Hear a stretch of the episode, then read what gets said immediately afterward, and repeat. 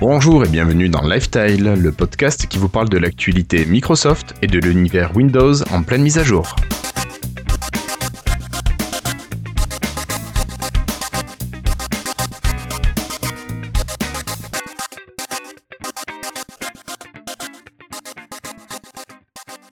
Nous sommes aujourd'hui le jeudi 17 mars 2016 et c'est l'épisode 83 de Lifestyle.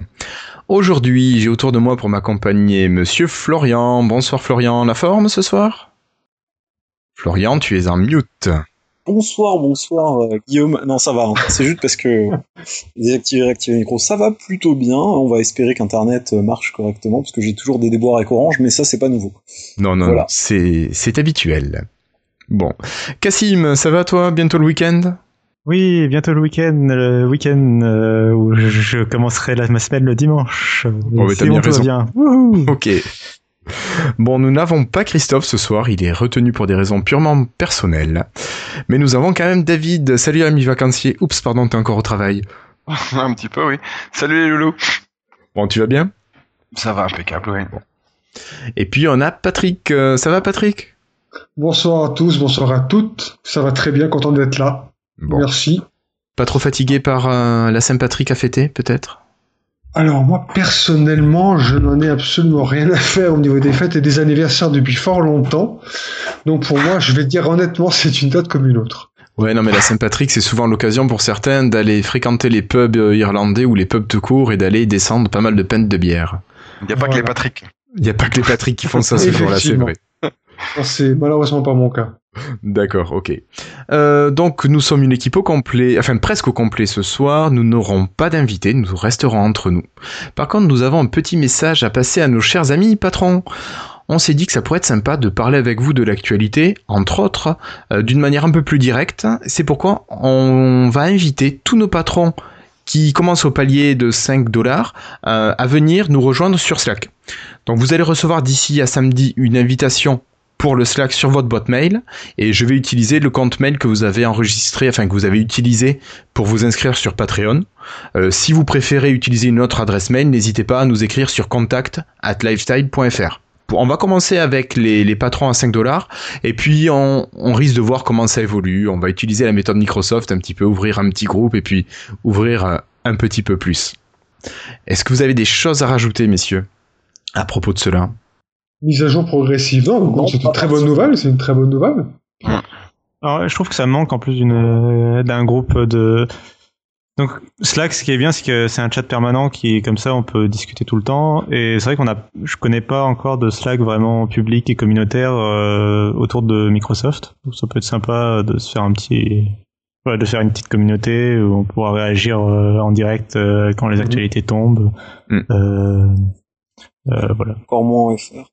Ok. Bon, alors, ce soir on a parlé d'actualité, ce soir nous allons parler de quoi? Nous allons avoir un petit dossier à propos du Lumia 650, pardon. Nous parlerons ensuite de Xbox et de fermeture de studio.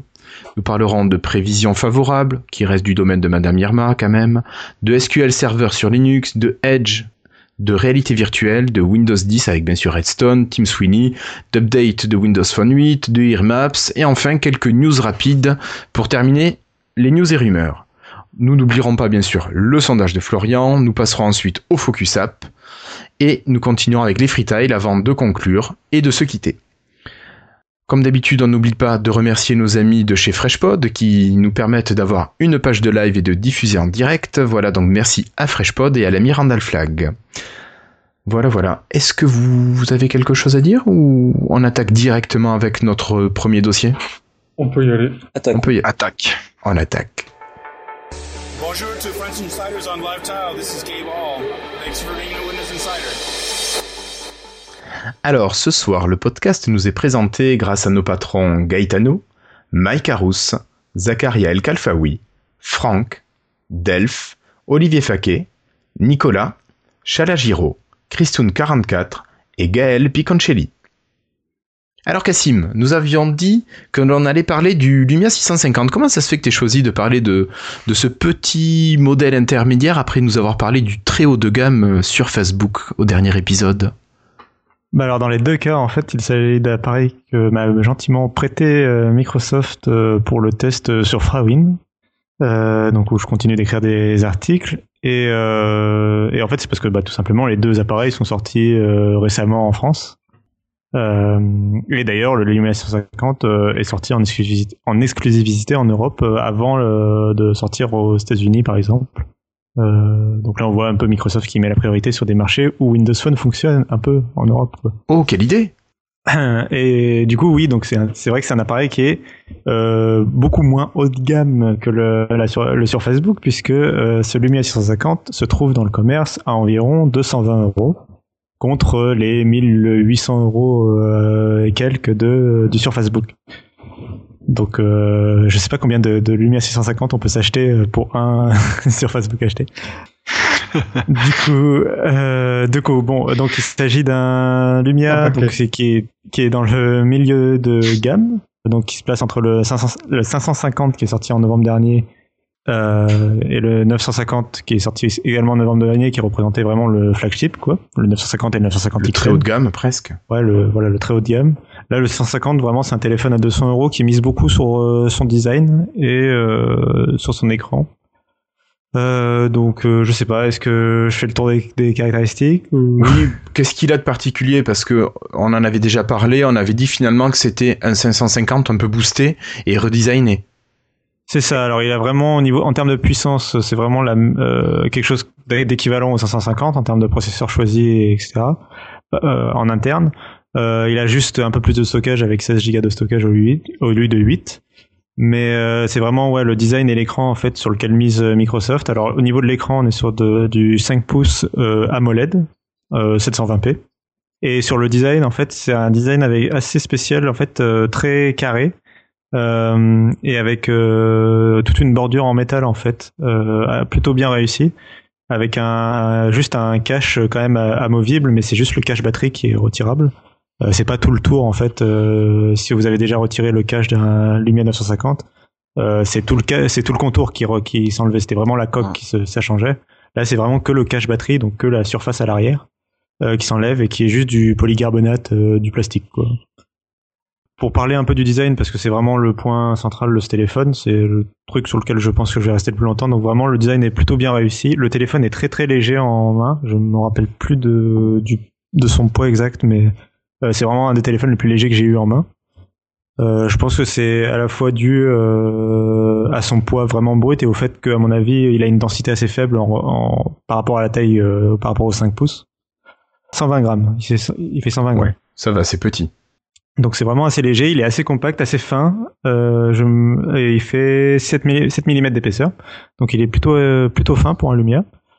Euh, au niveau du design, le bon point aussi, c'est le, il n'y a pas de logo Microsoft. Enfin, il y a juste écrit Microsoft à l'avant et il y a juste le logo avec les quatre euh, carrés là Mhm. euh, à l'arrière. Mais sinon, il n'y a pas écrit Microsoft à l'arrière, par exemple, comme il y avait écrit Nokia à l'époque. Il n'y a pas écrit Carl Zeiss ou quoi que ce soit. À l'arrière, en fait, il y a juste l'appareil photo, le flash et le carré de Microsoft. C'est tout. D'accord. Donc ça, c'est, il est vraiment assez sobre. hein. Là, moi, je l'ai en noir. Euh, vraiment, on est sur quelque chose de très sobre et de très sérieux, quoi, en termes de design. Est-ce que c'est pas un peu trop sobre? Bah écoute, moi je trouve que là ça lui sied bien, sied bien en tout cas, surtout avec l'écran AMOLED et l'interface assez noire de Windows Phone. Alors par exemple, euh, je, je, pourrais enchaîner sur l'écran, mais euh, cet écran OLED en fait fait que donc les noirs sont parfaits puisque les pixels sont pas allumés. Et ça fait que par exemple à l'avant en fait le- la barre de navigation se fond complètement avec le reste du téléphone quoi, et la barre de notification aussi. Euh, J'arrive vraiment pas à avoir de distinction entre l'écran et la bordure en fait de- du téléphone. Donc euh, du coup ça fait vraiment que t'as l'impression que t'as une surface à l'avant. Euh, alors tu vois bien que en bas t'as pas de bouton et en haut il y a le logo Microsoft, donc tu vois bien que c'est pas un écran borderless. Mais t'as vraiment euh, l'impression d'avoir les, les tuiles en fait qui flottent sur le sur le téléphone en fait. Tu vois pas l'écran quoi. Euh, moi je trouve plutôt réussi. Oui, euh, j'étais assez fan des, des designs un peu polycarbonate, euh, plastique jaune, rouge fluo, etc. Mais euh, mais là pour le coup, bon, c'est assez réussi. Euh, ils ont voulu faire un téléphone sobre, ils l'ont plutôt bien fait quoi. D'accord. Donc là, on vise pas le, le jeune qui cherche un premier appareil et qui va avoir quelque chose d'un peu flashy, Non, ouais. quelque chose de plus- fun. Non, ouais, c'est plus. euh, j'ai, enfin, a priori, d'après leur euh, marketing, ils visent plutôt l'entreprise et le professionnel. Mhm. Euh, ma foi, voilà. Sur le sur le design, vraiment, c'est réussi. La le téléphone est léger, il est beau, euh, il tient bien en main. Euh, les... Alors juste le, le bord est un peu fin, tu sais, il est un peu dur en fait. Enfin, il est euh, comment dire, ça, il est un peu coupant quoi. D'accord, un peu comme le Euh, 435. C'est dommage que Christophe soit pas là parce qu'il aurait pu aussi nous en parler. Euh, c'est juste un petit point voilà que je noterais, c'est-à-dire que tu, tu le sens quoi. Le- C'est, c'est vu que l'écran est pas euh, sur certains smartphones maintenant, l'écran est ce qu'on on dit 2,5D, c'est-à-dire qu'il est un petit peu arrondi? Bah par exemple le 920 l'était. Et ça fait que tu sentais pas l'arête en fait, tu, c'était, tu, gli- ton doigt glissait en fait. D'accord. Là, voilà, là c'est un peu, un peu ferme. Bon, voilà, mais le design est très réussi. Euh, après, donc c'est un téléphone qui tourne sur Windows 10 mobile nativement. Ok. Donc pas de mise à jour à faire. Pas de mise à jour à faire. Euh, alors, depuis que j'ai eu le téléphone, j'ai eu une mise à jour en fait euh, de, du système en fait qui est sorti. euh, j'ai choisi de pas le mettre en insider vraiment pour me placer comme un acheteur du téléphone. Je veux pas le, je veux pas avoir à le placer en insider pour profiter d'une éventuelle mise à jour. Mhm, Oui, bien Euh, sûr. Donc je, donc je suis en, grand, en version grand public et, euh, et donc j'ai eu euh, une mise à jour système. Donc ce qui montre bien que Microsoft est capable maintenant de, de pousser des mises à jour sans forcément demander L'avis aux son avis aux opérateurs. Ouais, aux opérateurs. Donc ça c'est un très bon point. Et la mise à jour a grandement amélioré les performances effectivement de la machine. Euh, quand je l'ai reçu en main, j'ai quand je l'ai, enfin quand je l'ai reçu et que j'ai commencé à le tester, euh, il avait vraiment des performances catastrophiques. Alors qu'est-ce que Euh, tu appelles des performances catastrophiques? Parce que nous qui sortons peut-être de téléphones haut de gamme, c'est peut-être un peu évident qu'ayant des petites caractéristiques techniques, on se retrouve avec un appareil qui va pas être très réactif. Bien sûr. Ce genre de choses. Alors Ah qu'est-ce que bah vraiment non, tu entendais non. par là Bah alors moi, ce que j'entendais par, bah genre après euh, David, tu me diras si tu Ouais, confirmes. vas-y. Mm. Euh, mais ce que j'entends par là, en particulier, j'ai une application euh, vraiment que, que que je vise avec ça. C'est en fait ce que je vise, enfin ce que j'entends par là, c'est des temps de chargement en fait entre euh, quand tu démarres une application, d'avoir un veuillez patienter en fait avec les trois petits points, Oui. et en particulier euh, l'application de SMS.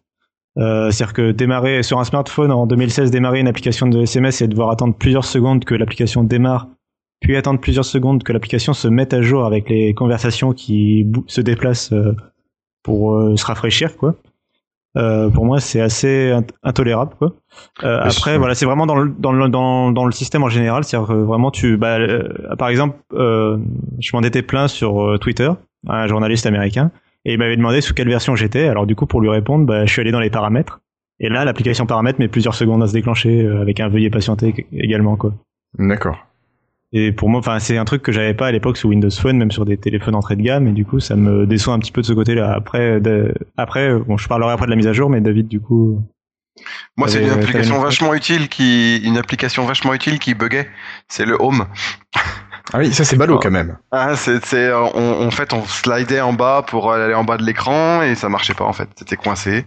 Ou alors Donc- ça bougeait d'un millimètre. David, toi préciser dans quel cadre aussi tu as testé le 650 peut-être? Parce que Cassim c'est un produit de test. Toi, Ouais, c'est pas non, du tout le cas par contre. C'était un 650 de chez Orange. Euh, je me rappelle plus si, je crois que c'est, c'est- après, je coup, quand j'ai rendu, parce que c'est pour mon père, en fait, donc je lui ai paramétré un peu. Et je crois que sur le coup, je me suis dit, bah, tiens, Orange, ils ont pas mis de ROM Orange. Et je crois qu'il y a plus le splash, enfin, je sais plus. Enfin bon, bref, il a été acheté chez Orange. Donc, euh, je l'ai, je l'ai pas touché. Il n'y a pas eu de mise à jour. euh, je l'ai eu deux jours pour faire tout son paramétrage, pour le remettre Ouais. tout comme son 920 avant. Et euh, quand j'ai vu l'état du machin, le home qui bug, je redémarre, je me dis c'est possible des fois que ça bug, je redémarre pareil et tout. Donc tu vois, même rentrer dans les applis, c'était quasiment impossible. Donc du coup, bah, je me suis dit, bah, je vais tester en Insider. Donc du coup, je l'ai fait, et puis après, je suis sorti du programme Insider, et puis voilà, pour pas embêter mon père avec toutes les mages, euh, s'il y en a pas mal. Et puis, bah, il tourne plutôt très bien maintenant. bah, du coup, voilà, je crois que cette mise à jour-là, maintenant, a été déployée sur le- pour le grand public, en fait. Et c'est celle que Ouais, j'ai reçue, voilà. il me semble. Et, Du coup, moi, euh, et effectivement, dû- il tourne mieux. J'ai dû le rendre à mon père avant cette mise à jour, du coup, je pense. D'accord. Bah, effectivement, il tourne mieux. Après, il a quand même quelques ralentissements.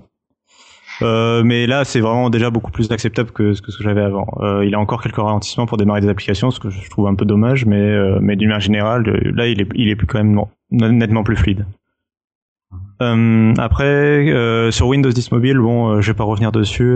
c'est vraiment le même système que si vous êtes en insider. Euh, moi, il y a quelques trucs qui commencent à me manquer par rapport à Android, même sur l'entrée de gamme, mais euh, c'est plus une question de de fluidité à l'usage. Mais bon, ça, enfin, pour moi, ça fait pas partie du test vraiment du téléphone. Pour moi, c'est du test du système. les deux sont liés, mais euh, là, je veux vraiment tester plutôt le matériel et comment le système réagit par rapport au matériel, mais pas le système en lui-même, quoi. Le fait que, je sais pas moi, euh, euh, j'ai pas, j'ai même plus d'idée de points à dire sur euh, euh, Windows 10 mobile, mais juste le, bah, le fait que, la- par exemple, le fait que l'interface me déplaît un peu, ou le fait que dans le store, euh, il y a des, encore des points de détail de, de l'interface qui sont un peu pas pas pas comme il faut, c'est-à-dire euh, euh, un peu brouillon, quoi. Euh, bah ça c'est c'est propre au système, c'est pas la faute du téléphone. Euh, par rapport à ce que tu disais par contre Guillaume sur euh, notre habitude d'avoir des téléphones haut de gamme, je suis assez d'accord. Du coup ce que j'ai fait c'est que j'ai pris un j'ai échangé mon Nexus euh, 6P contre un Motorola Moto G troisième génération. C'est un téléphone de vraiment entrée de gamme sous Android qui coûte euh, dans les 200 euros, donc euh, le même prix que le 650 Ouais, donc pour pour justement à tester Armégal, un ouais. peu ouais pour vraiment tester. Euh, alors j'ai pas cherché à chercher à prendre le meilleur rapport qualité prix sur Android parce que là aussi euh, c'est pas vraiment de la faute de Windows si si Android a 10 fois plus de terminaux. Et oui sur sur Android je pourrais trouver peut-être le super téléphone chinois importé avec des caractéristiques super haut de gamme moi j'ai plutôt préféré prendre un téléphone vraiment trouvable dans le commerce le truc un peu de monsieur tout le monde quoi Oui, oui, oui. euh, donc euh, là, c'est pour moi, c'est vraiment un téléphone voilà basique euh, qui a la particularité en plus, parce que c'est le cas de Motorola, de pas avoir trop de surcouches. D'accord. Euh, et du coup, bah, le téléphone est quand même relativement fluide. Alors effectivement, il est plus lent que sur mon Nexus, et effectivement, il, est- il a quelques lenteurs, mais il était quand même, il est quand même relativement fluide et plus avancé, je trouve, euh, que Windows 10. Euh, juste pour finir. Le ouais le téléphone euh, non je sais plus ce que je veux dire le téléphone est un peu plus lent effectivement mais euh, avec quelques ralentissements ah oui voilà que sur euh, Android, je ne sais pas euh, dans quelle dans la durée. Ça a toujours été le souci d'Android aussi. Euh, je viens de recevoir mon Motorola par exemple, donc je ne sais pas si dans six mois ça se trouve euh, il sera complètement asthmatique comme un bon vieux Windows XP. Euh, et si pendant ce temps-là, par contre, Windows 10 mobile sera resté fluide parce que il y avait ce problème-là sous Android euh, où dans le temps les téléphones ont tendance avaient tendance à ralentir jusqu'à il y a peu Mm. en tout cas. D'accord. Euh, Euh, voilà, que dire d'autre Est-ce que tu as pu essayer un petit peu la partie photo, la partie communication, son, ce genre de choses? Alors la partie son, euh, alors je suis pas euh, audiophile et je peux pas vraiment tester la sortie son ou quoi. Euh, moi en appel j'ai rien, j'ai pas eu de problème euh, à constater. Je trouve juste qu'il a, il met un peu de temps, à- mais ça c'est propre. Enfin c'est sur le Lumia, Lumia 640, c'était un peu la même pro- le même problème, mais j'ai l'impression que c'est propre à Windows Phone. Euh, il mettait un peu de temps à capter. Je trouve qu'il met un peu de temps à capter euh, si je sors du métro par exemple, euh, dans ce genre de situation. Il met un peu de temps à raccrocher le réseau. Des fois il faut, euh, j'habite à 5 6 minutes du métro. Euh, des fois, j'attends d'être rentré chez moi avant qu'ils recom- qu'ils se remettent à capter le réseau, quoi.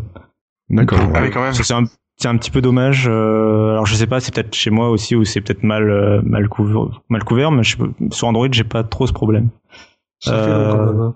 Euh, ouais, voilà. Euh, donc, des fois, il a juste du mal à raccrocher le réseau. Une fois qu'il l'a, c'est bon. Euh, voilà, des petits problèmes des fois de passage du. Enfin, des fois, je suis obligé, obligé de- d'enlever le Wi-Fi pour passer en 4G parce que sinon, il, il galère un petit peu en termes de connexion Internet. Mais ça, pareil, je sais pas si c'est peut-être que le réseau Wi-Fi est trop saturé. Voilà. D'accord. Euh, sur la qualité, donc euh, sur la qualité photo, j'ai pas testé euh, l'appareil photo encore, euh, donc ça faudra voir dans mon test. Euh, pour l'instant, j'ai pas eu. euh, T'as fait aucun cliché avec? Euh, non, non, pour, euh, pour euh, à vrai dire, c'est vrai que je pensais le faire la semaine prochaine, j'ai pas pu encore. Euh, occuper, pas mal, hein. Euh, donc j'ai vraiment pas pu tester. Donc toi, David, tu l'as testé? Oui, enfin, je l'ai testé, non, j'ai pas fait Ouais, de test. J'ai pris un petit quelques peu. pho- Voilà, j'ai pris quelques photos, c'est acceptable, c'est largement acceptable. C'est pas, bah, c'est pas un 950, mais euh, voilà, c'est, c'est, bien. Pour, euh, sans, pour le, la- le, enfin, le matos photo qui est dedans, c'est bien, quoi. Ouais, rapport qualité-prix, toi, tu trouves que ça reste correct? Pour ouais, ça reste correct. Ouais, voilà, pour les faut, faut pas aller chercher à faire un truc piqué, machin et tout. Je Oui, suis pas non. plus photographe, mais euh, voilà, pour les photos que je fais avec mon 950, par exemple, quasi toutes mes photos que je fais avec mon 950, ça passerait avec le 650. Sauf si après je veux zoomer dedans, enfin bon, toi, mais euh, non, ça passait. Ça- Je trouvais ça bien. D'accord, donc il est propre. j'ai- Voilà. Ouais, j'ai pas Là, poussé le truc, mais voilà. Hmm. C'est vrai que là j'ai fait quelques photos. euh, il a le mérite de faire des photos assez rapidement une fois qu'il a fait la mise au point. Vraiment, il les enchaîne. Euh, et euh, là, les photos étaient plutôt, sont plutôt réussies. Bon, après, c'est des photos de nuit en intérieur. euh, voilà, ça vaut ce que ça vaut. Ben oui, ça va Euh, dépendre. Après, il faut- faudrait tout tester dans toutes les, conditions toutes les Oui, pour ça que euh, je dirais, pareil en termes d'autonomie. euh, sur l'autonomie des téléphones, pour l'instant, j'ai pas eu de problème avec l'autonomie, donc euh, c'est plutôt un bon point. J'ai pas encore fait des tests vraiment poussés, de un peu hardcore, euh, où j'utilise vraiment euh, de façon intensive. Donc quand tu euh, dis mais j'ai pas eu de problème d'autonomie, c'est que tu fais ta journée euh, sans problème. C'est ça, c'est que j'ai pas eu de, j'ai pas constaté une autonomie qui serait vraiment genre catastrophique ou pas bonne. Euh, a priori, je pense que l'autonomie est plutôt bonne, mais j'attends de faire des tests vraiment. Je veux faire des tests poussés où je mesure ce que je fais quand je le débranche, quand je le branche, etc. D'accord. euh, pour savoir vraiment ce qui vaut euh, en pratique, euh, vraiment en testant un peu plus de façon un peu plus scientifique entre guillemets. Ok. Euh, là, là, à l'usage, j'ai pas constaté de problème, donc je pense qu'il a une bonne autonomie. Ok. Euh, Florian, est-ce que tu voulais prendre la parole? Oui, très rapidement sur le sujet d'Android pour le coup. Euh, bon, comme vous le savez, passe, on passe. j'ai un OnePlus One. On va se concentrer sur le sujet. J'ai un non mais justement c'est c'est lié euh, que j'ai depuis presque un an et euh, bon là je me suis mis à l'utiliser du coup plus régulièrement. J'ai commencé alors c'est après mise à jour mais à voir quelques ralentissements. Donc je sais pas trop te dire mais ça a l'air quand même de moins ralentir qu'avant Android. hein. J'ai pas de grosses de gros bugs qui sont arrivés avec l'utilisation mais voilà j'ai eu des petites lenteurs. Voilà. Mais Ok. bon, ok. Bon, et je- Voilà. Est-ce que tu l'éteins et tu le rallumes régulièrement? Toutes les semaines D'accord. donc voilà c'est tout. On peut passer à la suite. Ok, on peut passer à la suite. Euh, Non, donc voilà. finalement, si on fait un petit peu un bilan de cet appareil, est-ce que c'est un appareil à conseiller ou plutôt à ne pas conseiller? Ou est-ce qu'il faut le conseiller pour un certain public? Oh non, moi je pense que il a un peu les mêmes qualités que le 640, fin, grand, beau. euh. Et puis euh, bah, depuis qu'il y a eu la première, il fallait pas être early adopter quoi. Euh, oh, Ouais. Apparemment, au bout d'une semaine ou deux, c'était bon quoi. Mais au niveau au niveau design, j'aimerais mieux avoir un, un design comme ça sur mon 950 moi. hein. D'accord, Il est carrément bien au niveau design. d'accord. Donc toi, tu le Ouais. conseilles Oh moi je le conseille, oui. Ok. Euh, Euh, Ouais, je suis passé très rapidement dessus, mais l'écran est vraiment top. Euh, voilà, l'écran AMOLED est vraiment joli hein, à regarder. Enfin, c'est vraiment sur un téléphone aussi peu cher, c'est assez appréciable. Il est vraiment qualitatif. Euh, il est bien meilleur, par exemple, que l'écran du 640, je trouve. Ouais. Euh, euh, après, est-ce que je le conseillerais? Euh, bah, mon souci, ça va être Windows 10 mobile hein, et euh, l'état de Windows mobile actuellement, que dont moi je suis pas forcément le plus grand fan, je l'ai déjà dit. Euh, mais si on est intéressé par Windows 10 mobile qu'on veut un smartphone sous Windows 10 mobile, il a pas pour moi de gros inconvénients. J'aurais aimé qu'il soit un tout petit peu plus performant. Euh, il est par exemple, il est pas, bon, il est pas compatible avec Continuum, ça je m'en fous un peu à la limite. Euh, il a pas Hello non plus, je m'en fous à la limite. Euh, j'aurais aimé qu'il soit un tout petit peu plus performant parce que c'est vrai qu'il est un petit peu juste par rapport à un Lumia 550 comme on l'a dit. Il a combien de stockage déjà? 8 seulement 16. 16, 16, il a c'est 16, bien. ah, 16 quand même. ça c'est bien. Ça c'est bien. Ouais, Ça, 16 c'est plus carte. 16 Go plus carte, euh, ça, il n'y a pas de souci là-dessus. C'est vraiment sur le processeur purement. Il a 1 Go de RAM, bon, ça c'est standard maintenant. Ouais. Euh, c'est juste le processeur qui est un petit peu. J'aurais bien aimé qu'il pré- qu'il pousse jusqu'un peu au-dessus. Parce que du coup, euh, c'est pas qu'une terme- qu'une question de puissance, c'est aussi que par exemple le Wi-Fi, euh, il est encore bloqué sur du 2,4 GHz qui est complètement saturé. Enfin, c'est c'est un peu ce genre de, de questions, un petit peu de, de spécifications techniques qui dépendent du processeur. Bon, j'aurais aimé un processeur un peu meilleur, mais sinon, euh, vraiment, il a pas de gros défauts. Et pour 200 euros, je trouve que ça, c'est quand même un bon téléphone en définitive. Euh, voilà. Depuis qu'il a eu la mise à jour, vraiment, j'ai plus trop à plaindre des performances. D'accord. Donc plutôt il une va bonne chose. avec le temps, je pense, en plus. Ok. Bon. Vous avez quelque chose à rajouter sur ce 650 ou on passe aux news et rumeurs? Non. Allez, on passe. Hello, I'm Bill Gates. Hi, Joe Belfiore from the Windows Phone team at Microsoft. Ok, alors euh, pour les news ce soir, on a dit qu'on allait vous parler un petit peu de Xbox et de studio qui disparaît. Cassim, c'est triste ou pas cette disparition du studio Lionhead? Oh Qu'est-ce qu'on doit en penser euh, Comme ça, tout de suite, là. Ah ouais, moi je te prends un froid Euh, comme ça. Euh, alors ouais, euh, donc oui, ils ont annoncé entre autres, donc ils ont ils ont annoncé plusieurs fermetures. Euh, officiellement, ils ont surtout annoncé la fermeture de Lionhead et de Pressplay, qui sont deux studios de développement. Lionhead, en fait, il est connu pour la série des jeux vidéo Fable, qui était une série de jeux exclusifs à la Xbox ou sortant sur Windows et Xbox. Oui. Euh, alors, euh, c'est compliqué à, à dire. Euh, Fable, c'était un très bon jeu à l'origine, une très bonne idée de jeu. Euh, ils ont connu quelques bons épisodes, puis la série a assez vite décliné. Euh, et là, ils, essayaient de développer depuis quelques années un jeu euh, sans beaucoup d'ambition. Euh, C'était un jeu en free qui était proposé, en- qui allait être proposé en free to play, qui était pour l'instant bloqué en bêta fermée. qui, qui était un jeu de coopération qui s'appelait qui, qui s'appelait Fable Legend donc ça ils ont annoncé que du coup ils abandonnaient le développement euh, et qu'il était annulé ce jeu euh, donc la série était assez en déclin et du coup le studio était un peu en déclin aussi. Et donc Microsoft a annoncé qu'ils arrêtaient les frais et qu'ils fermaient ce studio. Ils ont aussi annoncé la fermeture donc de Longplay, qui est un autre studio qui travaillait sur un autre jeu dont j'ai oublié le nom. Bon, c'est un studio qui était un peu moins important. Lionhead, c'est vraiment un studio clé. euh, C'était un des, des studios clés pour Microsoft. Donc c'est quand même une annonce euh, euh, qui fait du bruit, quoi. Euh, surtout pour que- toute une catégorie de gamers. Même moi, j'ai connu Lionhead avec Fable sur la première Xbox.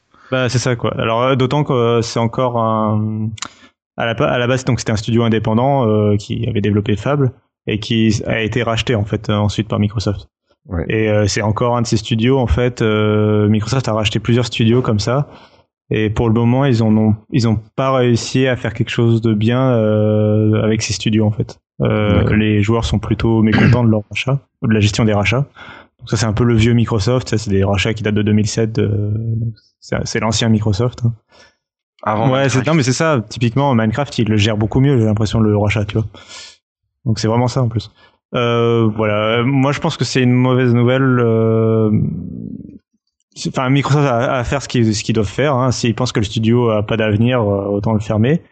Après, d'une manière générale sur le jeu vidéo, j'aimerais que Microsoft ait plus de studios. euh, de studios à eux en fait des studios ce qui s'appelle des studios first party c'est-à-dire des, des, des studios qui appartiennent à Microsoft et qui développent pour la Xbox et pour Windows 10 Windows 10 éventuellement Mhm. euh, le concurrent principal, Sony, et ils ont beaucoup de studios euh, euh, qui créent des jeux divers et, et tous de plutôt bonne qualité. euh. Enfin, je peux citer du Heavy Rain, du Little Big Planet, du Gran Turismo. euh. Enfin, ils ont quand même beaucoup de, du The Last of Us, du Uncharted, etc. Ils ont quand même beaucoup de licences chez Sony, beaucoup de, de jeux différents comme ça. Et, euh, et Microsoft, je trouve que ça leur manque un peu. Ils ont, ils, ils ont euh, Forza, Halo et Gear et euh, Fable. Mais du coup, ils ont plus Fable. Donc, il leur reste Halo, Gear et Forza. C'est un peu euh, limité, quoi. Euh, donc, j'aimerais bien qu'ils se développent un peu plus. Je pense qu'ils auraient tout à gagner à, à se développer. Voilà. D'accord. Après, voilà. euh, Donc, c'est triste qu'ils ferment un studio first party. Voilà. C'est triste pour ceux qui ont connu Fable. Euh, ça veut dire- euh, après, la, la marque est pas forcément morte. Ils peuvent très bien euh, créer un nouveau studio. oui, et- la licence peut être la reprise par un nouveau studio même. Par un ça, ancien, voilà. enfin un Ah, autre studio. La licence appartient toujours à Microsoft. euh, ils peuvent très bien faire une suite euh, par un autre studio. Quoi. On l'a Mhm. vu avec Halo. euh, c'est ce qui s'est passé par exemple. Donc, euh, Bien sûr. Voilà. Ok. Euh, ça marche. Merci beaucoup, Cassim. Je pense qu'on va continuer, puis cette fois-ci, euh, on va quitter la Xbox pour passer plus sur les, les prévisions de Madame Irma, non, Cassim? Ah oui, le fameux. Si on parle Euh. de prévisions, alors c'est quel organisme? C'est IDC qui a, qui a fait des, euh, des projections sur ce que pourrait donner le certain marché euh, dans l'électronique? C'est ça. Alors IDC, c'est un cabinet d'analyse. En fait, ils font deux choses. C'est des- ils font des rapports sur les- l'état des ventes. Donc ça, c'est du presque du factuel, quoi. Euh, c'est du, euh, c'est c'est quand même des estimations, mais c'est des estimations qui sont considérées comme très précises. Et c'est l'état du marché. Il est comme ça maintenant. Mhm. Donc ça, ça, on peut s'y fier euh, plutôt bien. Et ils font autre chose, ils font, euh, bah, comme tout bon analyste, ils font de la prédiction pour euh, aider les gens qui investissent, les investisseurs, euh, l'action, tout ça, la bourse. Donc, euh, donc ils font des prédictions. Et ils ont fait. euh, alors, il y a une prédiction qui est restée célèbre, c'est celle de, de leur prédiction pour le marché mobile en 2015. Où, euh, donc, c'était l'année dernière où ils oui, donc ils avaient, c'était une prédiction qui datait de peut-être 2012, si je me souviens bien. Euh, donc où ils prévoyaient qu'en 2015, euh, Windows Phone aurait, attendez, regardez, ils auraient, ouais, 21% de, de, De part de marché, 21 ouais. Je me rappelle, on avait parlé dans Lifestyle à l'époque. Oui. contre, et devant iOS qui, qui, le pauvre, serait à 15% de part de marché. C'est ça, c'est ça. Et, Égalité avec BlackBerry. À égalité, ouais, iOS à égalité, à égalité avec BlackBerry. Ils ont eu le nez, hein. Là, là, ils ont tout cumulé, là, chez IDC. Euh, avec un petit Android à 45%, donc euh, moins de 50% de part de marché pour Android, alors qu'aujourd'hui, euh, il cumule à 80%, hein, quand même, il cumule à 80%. D'accord. Donc, euh, donc voilà. Donc euh, c'est pour, disons que c'est pour dire que les estimations d'IDC, euh, des fois c'est vrai, des fois c'est pas vrai. C'est des estimations sur l'avenir. C'est, on peut jamais prédire l'avenir. Hein. On peut juste. Ouais, euh, ouais, ouais, bien sûr, c'est des projections, quoi. Et donc là, ils ont parlé du marché des convertibles. Si on en parle aujourd'hui, c'est pour ça. C'est, ils ont fait une prédiction pour l'année 2020 sur le marché des convertibles, des, plus précisément des tablettes euh, à clavier détachable. Donc Hmm. euh, l'iPad Pro, les surfaces. euh, Est-ce que le Surface Book rentre là-dedans? Ah, bonne question, je ne sais pas. Justement, c'est ce que je me suis posé comme question. Bah oui, je pense. Je, thé- théoriquement, il devrait rentrer. Euh, si j'étais IDC, je le ferais pas rentrer dedans, mais théoriquement, il, de- il devrait rentrer. Ouais. Ouais, c'est un convertible, Pour moi, c'est- si tu réfléchis. Hein. Oui, oui, mais par exemple, ils font pas rentrer le, le Novo Yoga, si tu veux, parce que l'écran est pas détachable. Bah oui, bah, c'est- le vraiment thème, c'est les oui. détachables. Convertible, Oui, je mais pense ouais. qu'effectivement, c'est détachable. Oui, oui, oui, oui. Enfin bref, oui. Euh, c'est euh, euh, voilà. C'est pour moi le, le Surface Book commence un peu à s'éloigner d'un- d'une tablette comme l'iPad Pro ou d'un Surface Pro. C'est un peu difficile de tout mettre dans, une catégorie, mais bon. Oui, mais bon, Euh, c'est pas grave. Après, c'est juste pour bref. avoir une idée un petit peu de ce sur quoi on peut faire des estimations. Euh, et donc ils ont tablé en fait que donc euh, déjà donc euh, ils ont parlé du marché en général. Donc ce, ce marché de la tablette à clavier détachable, il passerait de 16,6 millions d'exemplaires vendus en une année. Donc ça c'est aujourd'hui à euh, 63,8 millions d'exemplaires vendus. Euh, donc ça c'est en 2020. D'accord. Donc c'est donc on passerait de 16 mi- de 16,6 à 63,8. Donc un gros une grosse croissance. Hein. D'accord, ouais. Et donc ça c'est pour le marché en général. Et ensuite sur, dans ce marché en fait il, il voit pour le moment euh, Windows euh, dominer ce marché. Euh, il le domine euh, déjà. Nettement. Oui, oui, bien C'est sûr. mauvais signe tout ça. Est-ce que, Patrick, tu veux dire quelque chose peut-être? Euh, oui, volontiers. En fait, c'est un petit peu l'ancien vendeur qui va parler. Moi, ce que je vois là dans, ces chiffres-là, au final, il n'y a rien de bien nouveau. C'est ni plus ni moins que qu'en fait un déplacement du marché. Hein. Euh, Souvenez-vous, à une époque, euh, une bonne partie du PC de bureau s'est déplacée gentiment, même beaucoup, vers le portable. Tout simplement, donc il n'y a pas eu de croissance finalement d'un côté ou de l'autre, il y a juste eu un déplacement du marché. Et là, je pense que on a, on a, on va assister effectivement d'ici 2020 ou peut-être même avant d'ailleurs. Ça va dépendre comment le marché va, va répondre à cette histoire de convertible autre que Microsoft. Je pense qu'on risque effectivement d'assister à un déplacement du marché d'une partie du desktop, voire du portable, vers le convertible. Mhm. Donc d'un côté, on aura peut-être cette croissance de ce genre d'appareil-là, mais ça se fera, à mon avis, certainement au prix de- de- d'une baisse de l'autre côté, tout simplement. Oui, et puis les gens vont aller un peu peut-être vers une rationalisation de l'équipement et des- pour éviter d'avoir et un ordinateur et une tablette, peut-être avoir quelque chose de convertible qui puisse faire les deux. Exactement, Je dans le pense cadre que par exemple d'un peut- renouvellement aussi. Ouais. Ouais. Mhm. Ouais, ouais. Quand tu as du matériel qui commence un petit peu à vieillir, ça peut être l'occasion de, de faire ce choix-là, de rationaliser le, le nombre d'équipements. Mhm. Autre euh, oui, autre chose à Ouais, dire, Cassim, là-dessus? Bah, ouais, rapidement, juste que donc euh, ils disent que Windows va quand même représenter 75% des ventes, donc il dominerait quand même euh, nettement hein, le marché en 2020, d'après euh, IDC. Et par contre, ils, alors ils estiment qu'il n'y aura pas de de succès pour euh, les tablettes, euh, les petites tablettes sous Windows. Hein. Ils pensent pas que les tablettes de 8 pouces et, et compagnie sous Windows euh, marcheront. Donc ça, ça prendra vraiment plutôt que sur le côté convertible type de la Surface Pro quoi. Ouais, sur du plutôt moyen haut de gamme. Ouais, et Même une surface tout court, je pense. Ouais, et voient Microsoft devenir du coup à cause de ce phénomène des convertibles qui qui deviendrait beaucoup plus populaire. Ils voient euh, Microsoft devenir un fabricant de matériel beaucoup plus important à l'avenir, puisqu'il garderait sa position de leader en fait avec euh, avec la Surface. Donc il garderait sa position de leader sur un marché en forte croissance. Hmm, D'accord. Et du coup, au niveau concurrence, euh, je suis pas forcément. Enfin là, là c'est là où j'ai un peu du mal avec leurs prédictions, c'est que en fait pour eux, il faudrait euh, que Apple, par exemple, euh, décide de vendre des MacBooks avec écran tactile. En fait, ils aimeraient, euh, ils estiment que si euh, que le marché pourrait changer si euh, Microsoft, si Apple euh, se décide à faire des MacBooks tactiles. Ou euh, l'autre l'autre truc qui mentionne, c'est la fusion de Chrome OS et d'Android côté Google. Je suis un peu pas d'accord quand même avec ce qu'ils disent sur Apple parce que je pense pas que le futur d'Apple soit dans une, un, un MacBook tactile. Je pense qu'ils vont plutôt euh, continuer d'améliorer iOS. Que aujourd'hui, euh, les MacBooks c'est 10% du marché et que de toute façon les MacBooks c'est mort quoi. Je veux dire, ça, ça, ça, ça a une croissance de, de 1% Les MacBooks, par c'est mort.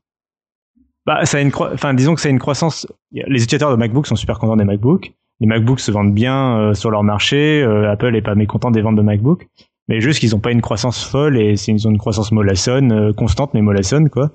Alors que par contre, le gros des utilisateurs du grand public, vraiment là où ils ont tous leurs utilisateurs chez Apple, c'est iOS, quoi. C'est l'iPhone, l'Apple Watch, euh, l'iPad. C'est là où les gens y regardent. C'est là où le journaliste de TF1 il se dit ah Apple ils annoncent un nouvel iPad, tout ça.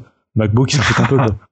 Euh, donc c'est Ça toujours été comme parle. ça au niveau de l'informatique. Hein. Je veux dire, si tu regardes aussi longtemps que je me souvienne, la- le journalisme traditionnel, les ordinateurs en tant que tels, qu'ils soient Mac ou PC, ils s'en foutent un petit peu. C'est plus effectivement, là tu as raison, effectivement, ils s'intéressent beaucoup plus à ce qui est tablette et smartphone que, que les ordinateurs en général. Mm. Pas Voilà, donc je pense que je pense que le futur il est plutôt côté iPad Pro et côté euh, amélioration d'iOS que côté euh, Mac MacBook euh, tactile. C'est tout ce que je voulais dire. Ah, toi, Du coup, toi, tu y vas, euh, toi, tu vois un futur dans, dans l'iPad Pro, toi. Je vois un futur dans iOS plutôt, plutôt que dans OS X en gros. Je vois un futur professionnel dans iOS plus que dans OS X euh, avec en améliorant les fonctions.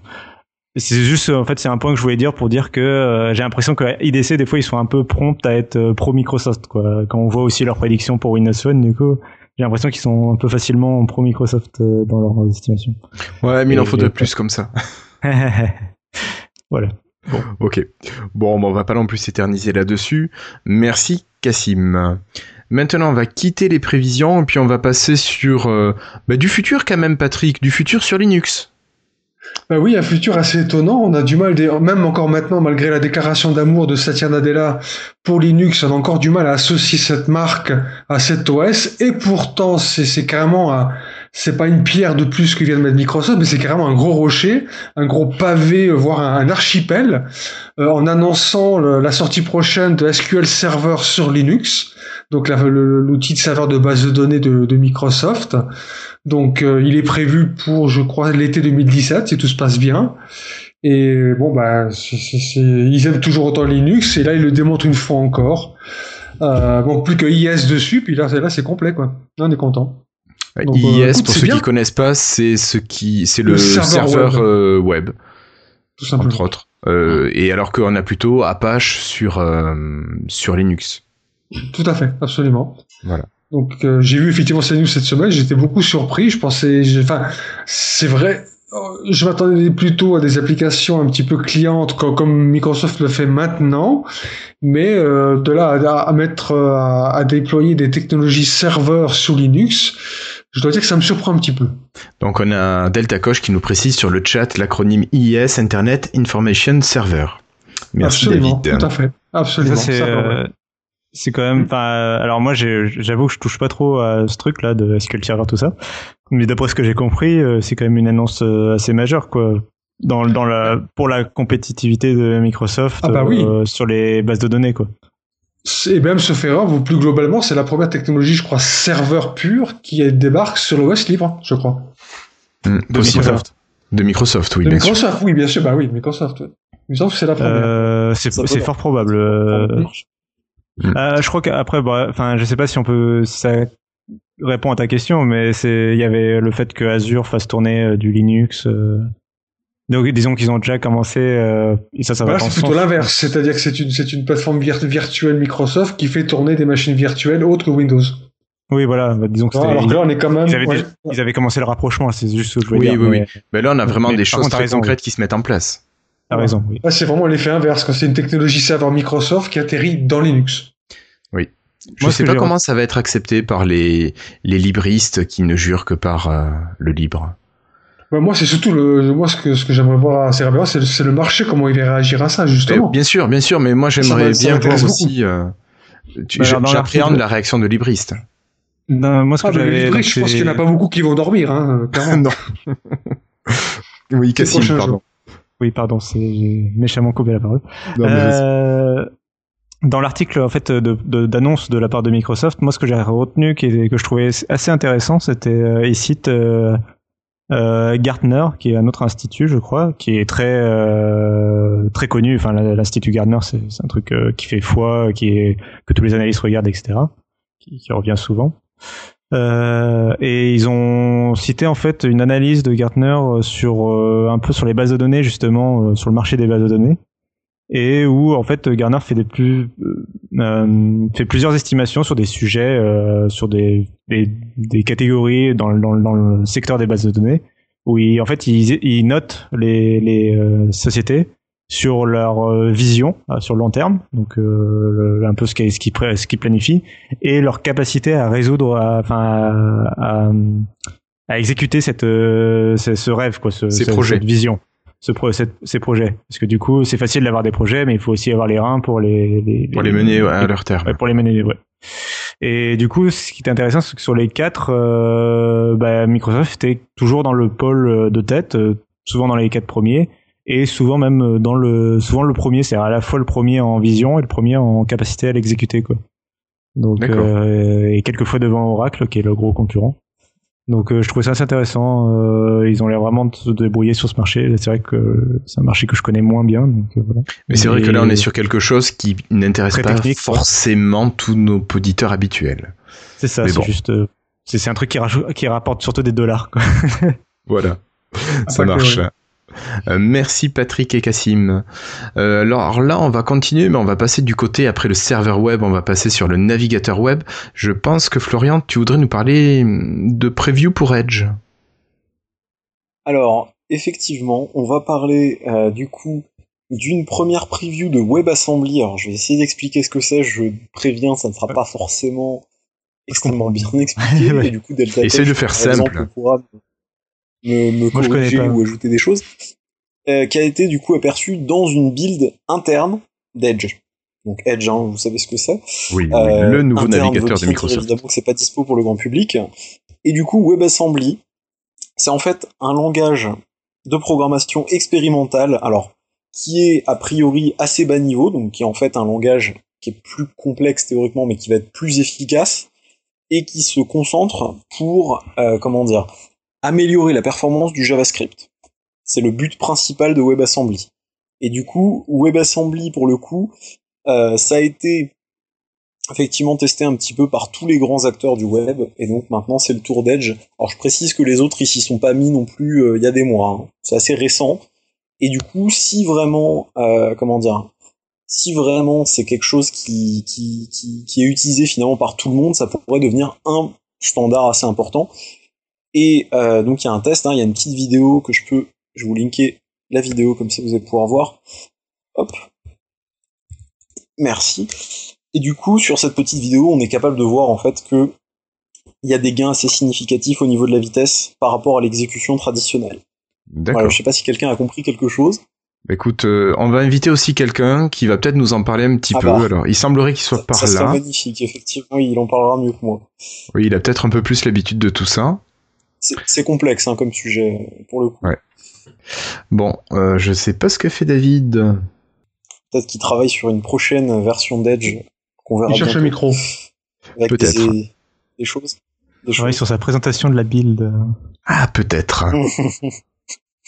Si on arrive à récupérer David pendant le podcast, on fera une petite capsule qu'on réinjectera au bon moment. Vive la post-production. Et, et puis voilà, donc on va, sinon, on va avancer. Et puis, euh, on va parler, mais peut-être avec toi, toujours Florian. Euh, toujours d'Edge, mais cette fois-ci plutôt euh, de ce qui devrait arriver bientôt? Oui, alors pour le coup, comme je le disais, et comme finalement un peu tout le monde a tendance à le dire ces derniers temps, puisque ça fuite, de tous les côtés, les extensions pourraient bientôt, elles se sont fait attendre, mais elles pourraient bientôt arriver effectivement sur Edge pour le bonheur de plein plein de gens a priori. Alors en fait, au début on a eu un screenshot qui a, qui a fuité effectivement, hein, pour ceux qui ont vu passer ça euh, qui montrait effectivement euh, des infos sur ces fameuses extensions. Alors c'était sur une extension en particulier dont j'ai oublié le nom et je vais tout de suite aller avoir la page web. C'était un truc d'analyse, c'est pas très important. euh, C'était un truc d'analyse bon, fait par. plus récemment, il y a eu carrément la page web qui arrivait en ligne. Alors attendez, je vais essayer d'avoir l'adresse. Voilà la page pour les extensions. Évidemment, la, la page devrait pas devrait pas donner grand chose, mais comme ça, je vous file le lien. Mais du, du coup, c'est en train d'arriver. Ça pourrait même être dans une build déployée bah, bientôt, bientôt. D'accord. Très bientôt. Euh, donc Delta Coche nous parle de Page Analyzer euh, propulsé par, Babi, euh, par euh, Vorland.js et que c'est fait par lui. Euh, voilà. Voilà. C'était l'extension.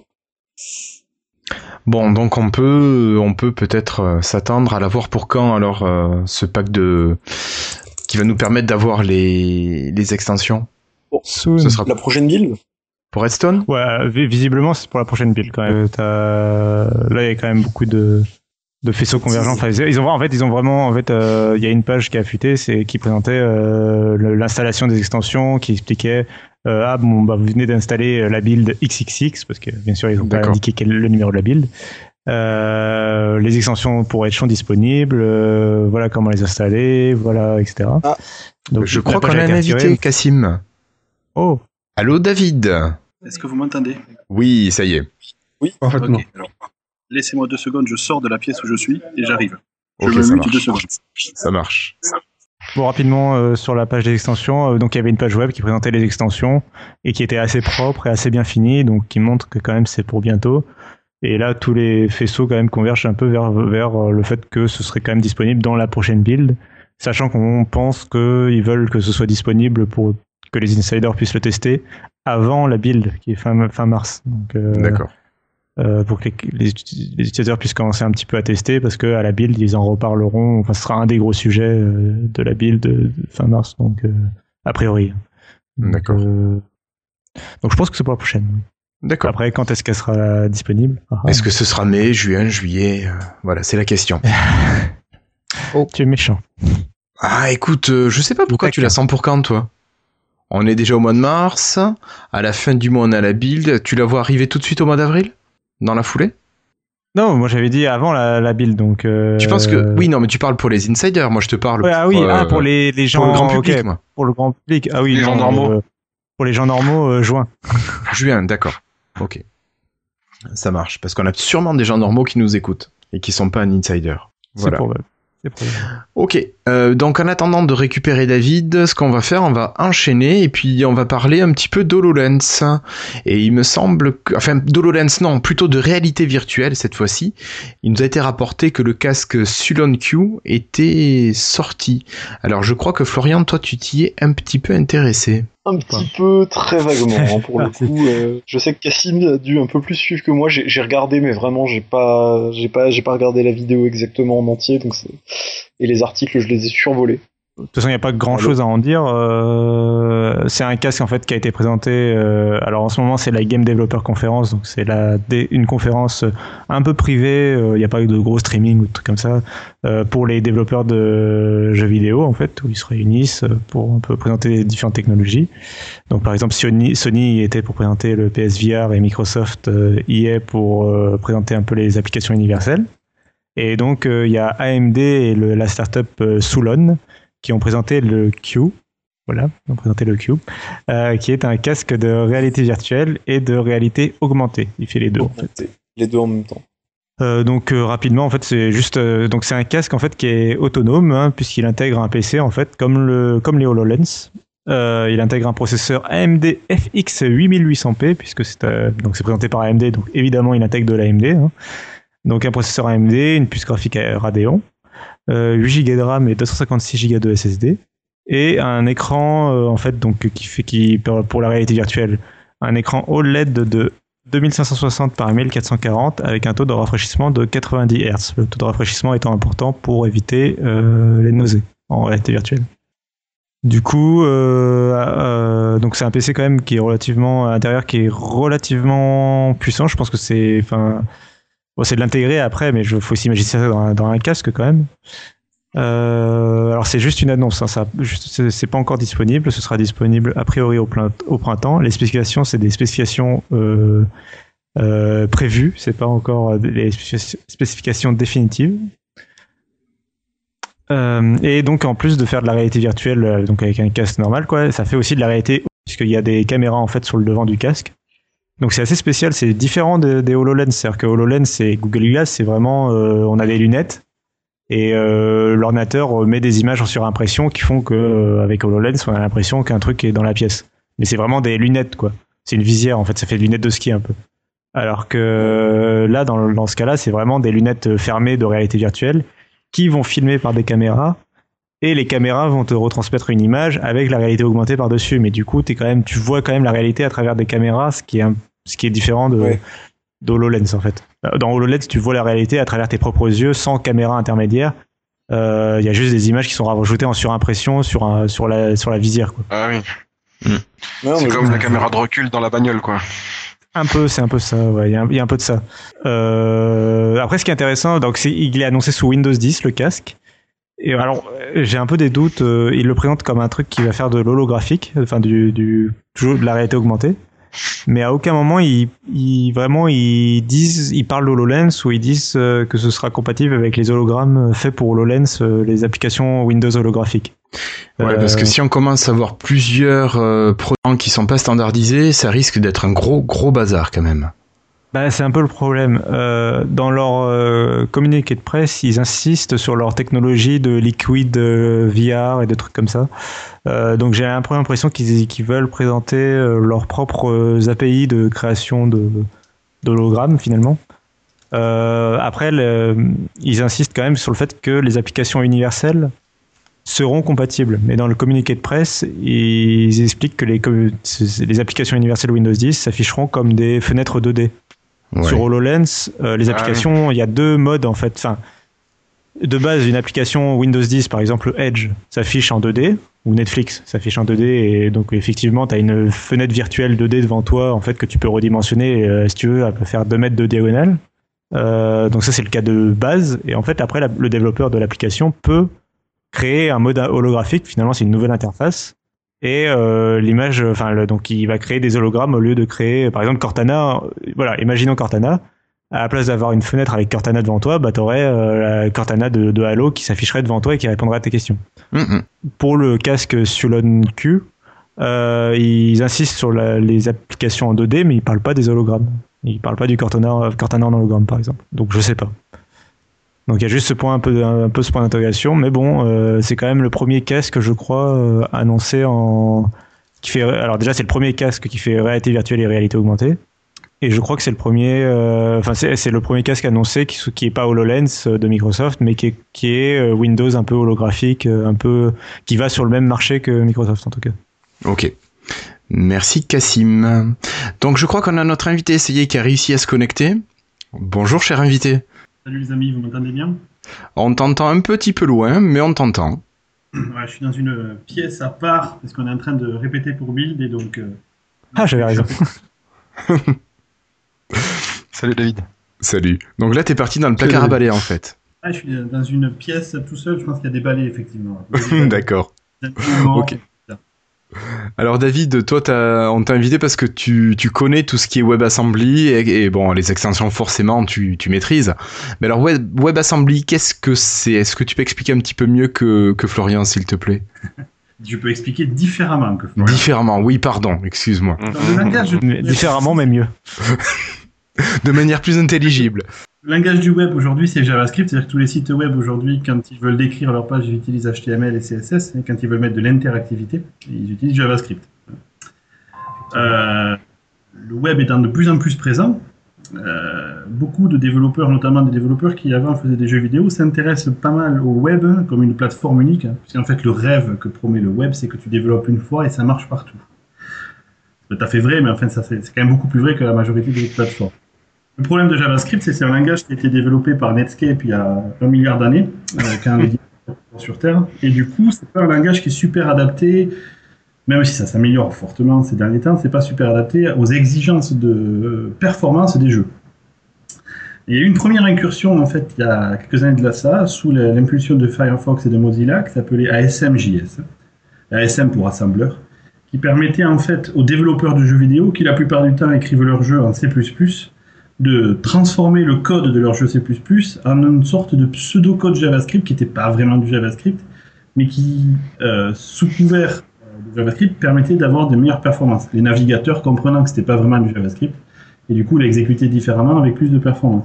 le ratio qu'on arrive à obtenir, c'est à peu près 1,5. En gros, le code généré en ASMJS à l'époque était 1,5 fois plus lent que le code en C++, ce qui est très bien. Si on prend le code JavaScript standard, même le mieux optimisé, si on fait la comparaison avec du C++, on est plutôt à un ratio de 2. D'accord.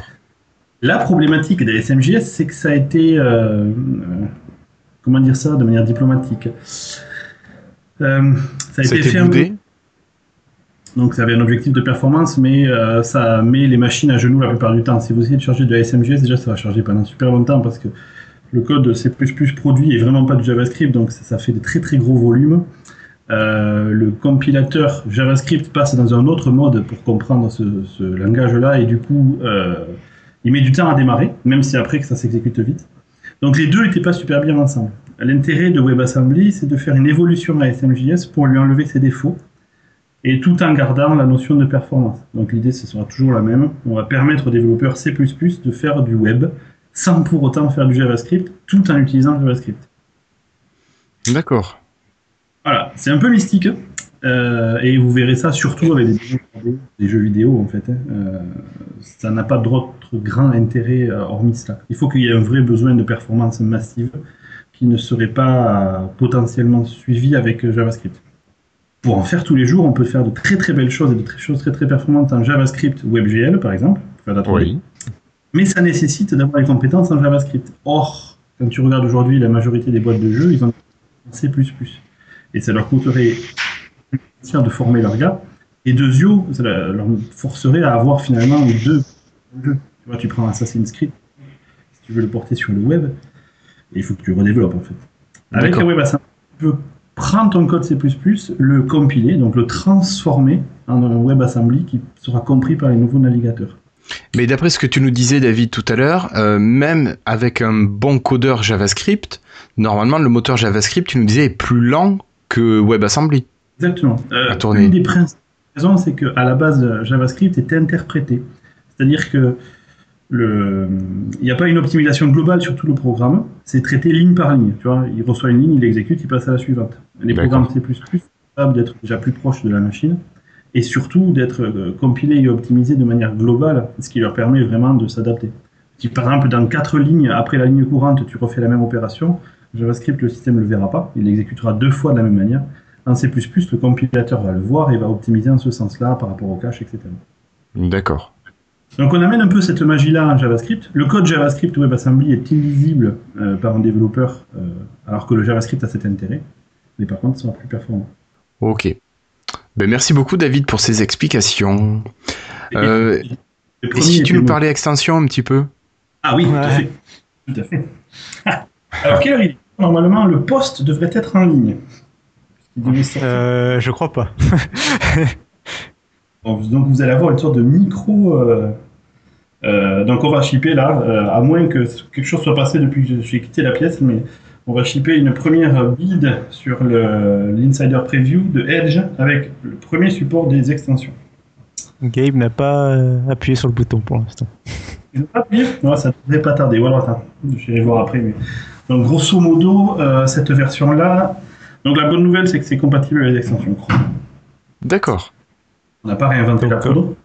Été simple, mais on l'a Et tu sais, Donc, tu nous euh, parlais des, des- de la sécurité de Edge qui était vraiment euh, un, un coffre-fort. Et est-ce que les extensions ne vont pas jouer sur une baisse de sécurité? Tiens, mais on dirait qu'on a. Je t'aurais, j'aurais préparé cette interview avec toi, je t'aurais demandé de me poser cette question. Mais moi, je me souviens de toi qui nous disais euh, Edge, on l'a vraiment conçu comme un coffre-fort. Il n'y a rien qui peut rentrer si on n'a pas décidé que ça rentre. Voire des fois, on a été trop restrictif. Euh, donc Mais euh, c'est voilà. je- toujours vrai. Et D'accord. c'est pour ça que la première version des extensions aujourd'hui, vous avez, enfin, euh, on n'a pas autant qu'on voudrait qu'il y en ait. Donc, J'ai eu un échange assez amusant avec Florian sur, euh, sur Twitter tout à l'heure. Et en Hmm. fait, euh, ce qui pourrait être ressenti comme un truc relou pour faire chier le monde, en fait, c'est pas du tout ça. On n'a pas tout de suite là maintenant l'insider preview qui sort aujourd'hui pour, euh, pour le PC, on n'aura pas euh, toutes les extensions dont on rêverait. Elles sont prévues et on les a qui fonctionnent. Elles ont juste des petits problèmes de performance aujourd'hui ou des petits problèmes de, euh, de sécurité quoi que ce soit. Donc on est en train de fixer. L'objectif c'est que pour build, on en rajoute des nouvelles en fait. Et au fur et à mesure, on va en rajouter de plus en plus. D'accord. Et donc là, dans ce cas-là, c'est Microsoft qui va gérer toutes les extensions qui arrivent sur, sur Edge. Alors, pour le plan, pour l'instant, est effectivement ça. ouais. C'est que, dans un premier temps, euh, pour des raisons de sécurité essentiellement, on va pas laisser la porte ouverte à tout le monde. Oui. C'est-à-dire qu'on va prendre les extensions qui sont utiles aux gens et on va les mettre dans une sorte de whitelist, si tu veux, pour que tu puisses les installer. D'accord. On- on- je t'interromps, on pose la question sur la chatroom. Il y a une application, euh, une extension qui intéresse en particulier les gens. Et euh, je te le donne en mille. c'est AdBlock. Ou, enfin, Ouais, ou une extension non, lambda. donc. Il n'y en a pas qu'une. Hein, Alors, ça mais, sera euh, pas pour aujourd'hui, ça sera hum, certainement pour build ou pas loin de build. C'est pour bientôt. C'est très très très très, très tout de suite là. Mais oui, bien sûr, AdBlock, AdBlock Plus, LastPass euh, sont euh, évidemment dans nos euh, Est-ce premières que, extensions. est-ce que je peux euh, prendre une extension sur Chrome et l'adapter moi-même sans être développeur, enfin euh, sans être le développeur de l'extension, la prendre moi-même et la euh, Et l'installer sur Edge. Ouais, l'installer sur. Est-ce que c'est à ce point-là ou en faisant des, par exemple des modifications ou enfin, quelque chose euh, Tu penses que c'est du domaine Euh, possible T'en sais rien. On a beaucoup minimisé les modifications, elles se réduisent aujourd'hui à quasiment rien. C'est vraiment une ligne à changer et on réfléchit à avoir un petit outil qui le fasse pour toi. Donc le plan, c'est effectivement que tu puisses prendre le code d'une extension existante, la passer dans cette petite moulinette pour changer les deux trois choses qu'on a changées et euh, les mettre euh, et tu pourras la réutiliser directement. Et on les a pas changés pour faire chier en fait. On les change parce que je vais vous donner un exemple. Dans le code d'une extension Chrome, on accède à une API qui s'appelle Chrome. Donc on est OK pour être compatible, mais on va pas implémenter un truc qui s'appelle Chrome dans Edge. Donc on change ça et au lieu d'appeler Chrome, on l'appelle browser. Et on a même eu l'idée de dire bah, rassemblons-nous avec Firefox et, Google et proposons en W3C une, une, euh, Un standard pour les extensions Voilà, un standard qui dit quand on fait une extension, prenons ce qu'a fait Google, c'est très bien, mais sauf que le, le mot point d'entrée s'appelle pas Chrome, il s'appelle browser. C'est vraiment autour de ça que ça se joue. C'est très très très euh, minimal. D'accord. Ok, donc c'est plutôt des bonnes nouvelles qui arrivent. On voit des choses qui bougent Ouais. positivement. Moi, je vais utiliser. Ouais, je vais donc, enfin du pouvoir coup, me il mettre a- à utiliser Edge. Attends, on va laisser parler David. Et du coup, il peut nous dire, David, euh, lesquelles sont, seront présentes dans la build là ou pas? Ouais, mais tu, tu vas déçu. C'est Microsoft Gesture, c'est le Reddit euh, Extension, je sais plus comment il s'appelle, le Bing Translator. Enhancement, euh, je sais plus quoi. Il n'y a, rien de super euh, fantasmatique, quoi. Oui, euh, bah, c'est un premier été- pas. quoi. C'est celles qui ont fuité en fait. euh, Il y en a, ouais, c'est ça. Oui, enfin oui. Voilà, même la mienne, enfin, la Page Analyzer, en fait, euh, on l'a déployée sur le store, si tu veux, et puis ça a fuité, je sais pas comment ils ont fait, les Italiens. C'est un autre débat. Euh, mais on la sort pas tout de suite parce qu'on la garde pour build, en fait. Il y a aussi ça, en fait. Si tu veux, tu as des moments euh, pour que la communication Ah oui, soit oui. plus ou- Ouais. Il vaut mieux la sortir euh, à build. Sortir pas mal de Du- choses d'un coup. Du, Oui. du coup, C'est les plus euh, simples sur qui le sortent. Ouais, c'est vraiment les plus simples, et c'est la plupart du temps, c'est les nôtres, à part la Reddit. Euh, D'accord. On n'a pas de mal à. Ah oui, Euh, euh, sur l'installation. Oui. Ouais. Oui, alors on finit avec l'installation, Cassim, et après on donnera la parole à Florian. Non, mais c'était ça. C'était ça Ah, que mais j'allais bon. dire. Ok. Donc, vas-y, Euh, c'est quand euh, alors enfin, je crois que je connais la réponse mais bon Euh, comment euh, comment les extensions en fait euh, s'installeront euh, alors peut-être déjà enfin il y aura peut-être deux façons différentes que ce soit dans la version insider et peut-être dans la version grand public ce sera différent je pense Ouais, exactement. Euh, c'est-à-dire comment installer les extensions. euh, dans l'extension Insta- Insider, tu as un petit bouton qui est dans les menus à droite. Tu vas cliquer dessus, ça va browser un répertoire et il faut que le code d'extension soit dedans et on la charge à partir de là. donc ce sera à Ah. l'utilisateur de mettre l'extension à lui-même dans le dossier qui va bien et, euh, et il n'y a même pas de dossier qui va bien, tu vas juste nous dire où tu l'as mise et on va la charger depuis là. Et ça, c'est Oui, vraiment la version Insider pour permettre aux gens de voir est et de tester. À terme, ça viendra du store. Tu installeras depuis le store directement. Ok. est-ce que d'autres euh, versions de Edge auront euh, accès aux extensions ou tu sais pas Pas pour le ou- moment. ok même sur euh, Xbox je pensais par exemple ou, Non, non, le- pas pour le moment. C'est le même edge partout, donc il n'y a pas de Oui, problème si tu faire. Euh, c'est juste qu'on va se concentrer déjà sur le desktop. Oui, oui, pas de souci. C'était une question qui me venait. D'accord. Bon, vivement, parce que ça va être cool. C'est bien, c'est cool. Moi, je suis content. Donc peut-être d'ici demain ou après-demain, on pourra tester les extensions. Yes. Euh, tu sais sur quel ring euh, ça va apparaître Sur le Fast? Oui, Euh, c'est sur le ring le plus rapide. Le, le- Ouais, donc le Fast. oui, oui, c'est ça le fast. C'est celui qui est en développement, en fait. Enfin, c'est celui où il y a les Redstone, les builds de, de Redstone. Ouais, ok.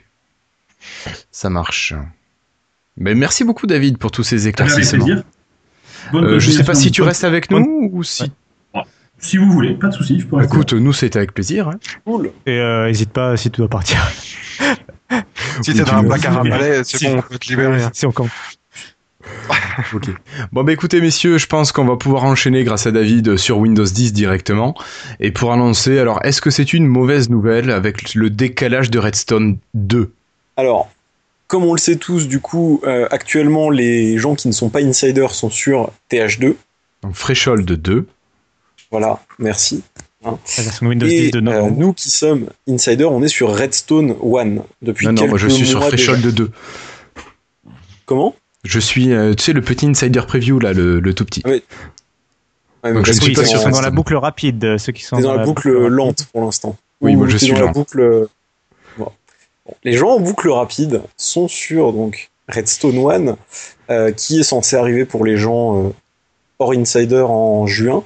Et donc Redstone 2, c'est une mise à jour euh, bah, qui suivra Redstone 1, comme ça, ça semble assez logique, Oui. euh, et qui devrait apporter pas mal de choses. Et en fait, à la base, ça devait sortir avant. Il y a même des fonctionnalités. On est, on suppose, euh, avec quand même des, des- des- comment dire, Des c'est des c'est une nouveautés supposition, mais on, on a quand même une. J'ai du mal à C'est trouver. fiable, mon- c'est des bonnes sources, voilà, qui pensent. Merci, voilà, on va, on va dire ça. Qui euh, affirme effectivement qu'il y a déjà des fonctionnalités qui ont été enlevées de Redstone 1 pour aller rendre Redstone 2 plus conséquente et puisque euh, comment dire Redstone 2 en fait serait accompagné a été repoussé pour accompagner pardon la sortie de nouveaux devices euh, dont par exemple un Surface Book 2 et une Surface Pro 5 par exemple D'accord. Et donc ce serait repoussé à 2017 printemps a priori Alors, D'accord. Donc printemps, ça veut dire pas avant euh, mars-juin. ouais non mais ça fait bah, ça fait ça fait Ça fait dans un an. Un peu plus C'est ça. Bah, le printemps, c'est dans quelques jours. hein, donc, euh, oui non c'est vrai que c'est le 20 mars pardon Hmm. bon donc voilà ok. je vous laisse la, les micros Euh, bah, rapidement pour dire que ça a quand même été confirmé. au- Enfin, aujourd'hui, lors de bah, toujours de la, lors de la Game Developer Conference, ils ont euh, précisé qu'il y avait des nouvelles fonctionnalités de DirectX 12 qui arriveraient pour les insiders à la fin de l'année 2016 et euh, pour le grand public euh, au début de l'année 2017. Donc on se suppose, enfin, on se dit que ça, correspond quand même vachement bien à la rumeur euh, dont tu viens de parler que Redstone 2 serait décalé à 2017 parce que ça colle vachement bien avec le calendrier de Insider à la fin de l'année, grand public début 2017.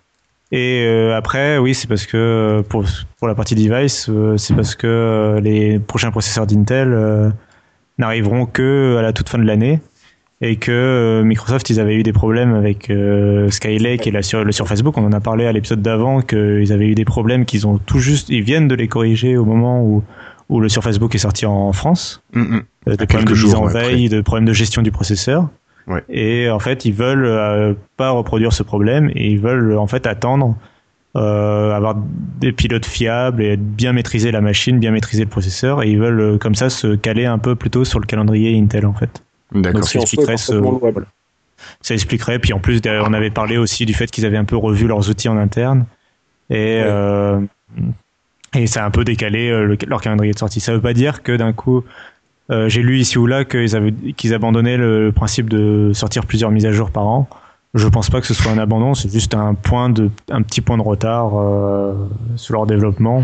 Rien de très grave, je pense. Euh, D'accord. puis, Mais on n'aurait pas pu imaginer que Microsoft nous propose une, ver- enfin, une version de Redstone 2, je sais pas moi, en fin d'année 2016, donc environ six mois après la sortie de Redstone 1, et que fin du printemps 2017, ils nous proposent Yeah. soit un Redstone 3 ou une nouvelle version encore.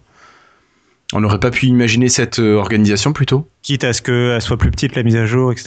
Bah, Ouais, pour garder ces six mois qui nous avaient été promis au départ. Alors qu'ils en mettent 7 à la place de 6, bon, je pense que personne va leur en tenir rigueur. Là, ça fait quand même un gros décalage si on attend quasiment un an. Je sais pas. Oui, bon, c'est pas après, euh, c'est pas très grave. Euh, il- je sais pas que c'est fondamental, les- mais je pose la les- question. De toute façon, le, le grand public et les pros, euh, ils sont, ils aiment bien les mises à jour. euh, ils mettent à jour leur iPhone et leur Android, tout ça, ils sont contents. Mais euh, je pense après euh, ne proposer qu'une mise à jour par an, par exemple, c'est pas euh, très grave euh, si vraiment ils, décidaient ça. Je pense pas que ce soit très grave. Ça fait quand même. Enfin, avant, on attendait quand même trois ans entre deux versions de Windows, donc. Ah, c'est sûr. Bah, je pense pas que ce soit si grave faut- que ça. Il faut faut voir le contenu des mises à jour. que de toute façon un utilisateur lambda enfin moi j'ai vu pas mal de retours quand les gens sont ont, comment dire ont fait l'upgrade de Windows 10 ils se sont tapés du coup pas mal d'autres mises à jour et du coup euh, comme nous insider on le sait quand tu mets à jour une build Windows pour le moment hein, ça devrait s'arranger mais pour le moment tu as tout un système pour migrer euh, qui prend une petite heure quand t'as pas de SSD Euh, et du coup les gens lambda finalement bah, ça les fait pas kiffer surtout que souvent ils voient pas les changements tout de suite sauf si tu leur expliques et Bien sûr. donc ouais c'est voilà Ben, et du coup, avec l'amélioration des. Oups, pardon. Oui, des- non, non, des je voulais. Pardon, mais vas-y, vas-y, je ferai, j'essaierai de m'en souvenir après. Avec l'amélioration des outils, on peut espérer que bah, après cette période-là, on ait des, on ait des builds plus légères qui fassent pas 3 Go 5 et qui euh, n'aient pas besoin d'autant de, processus de migration. Voilà.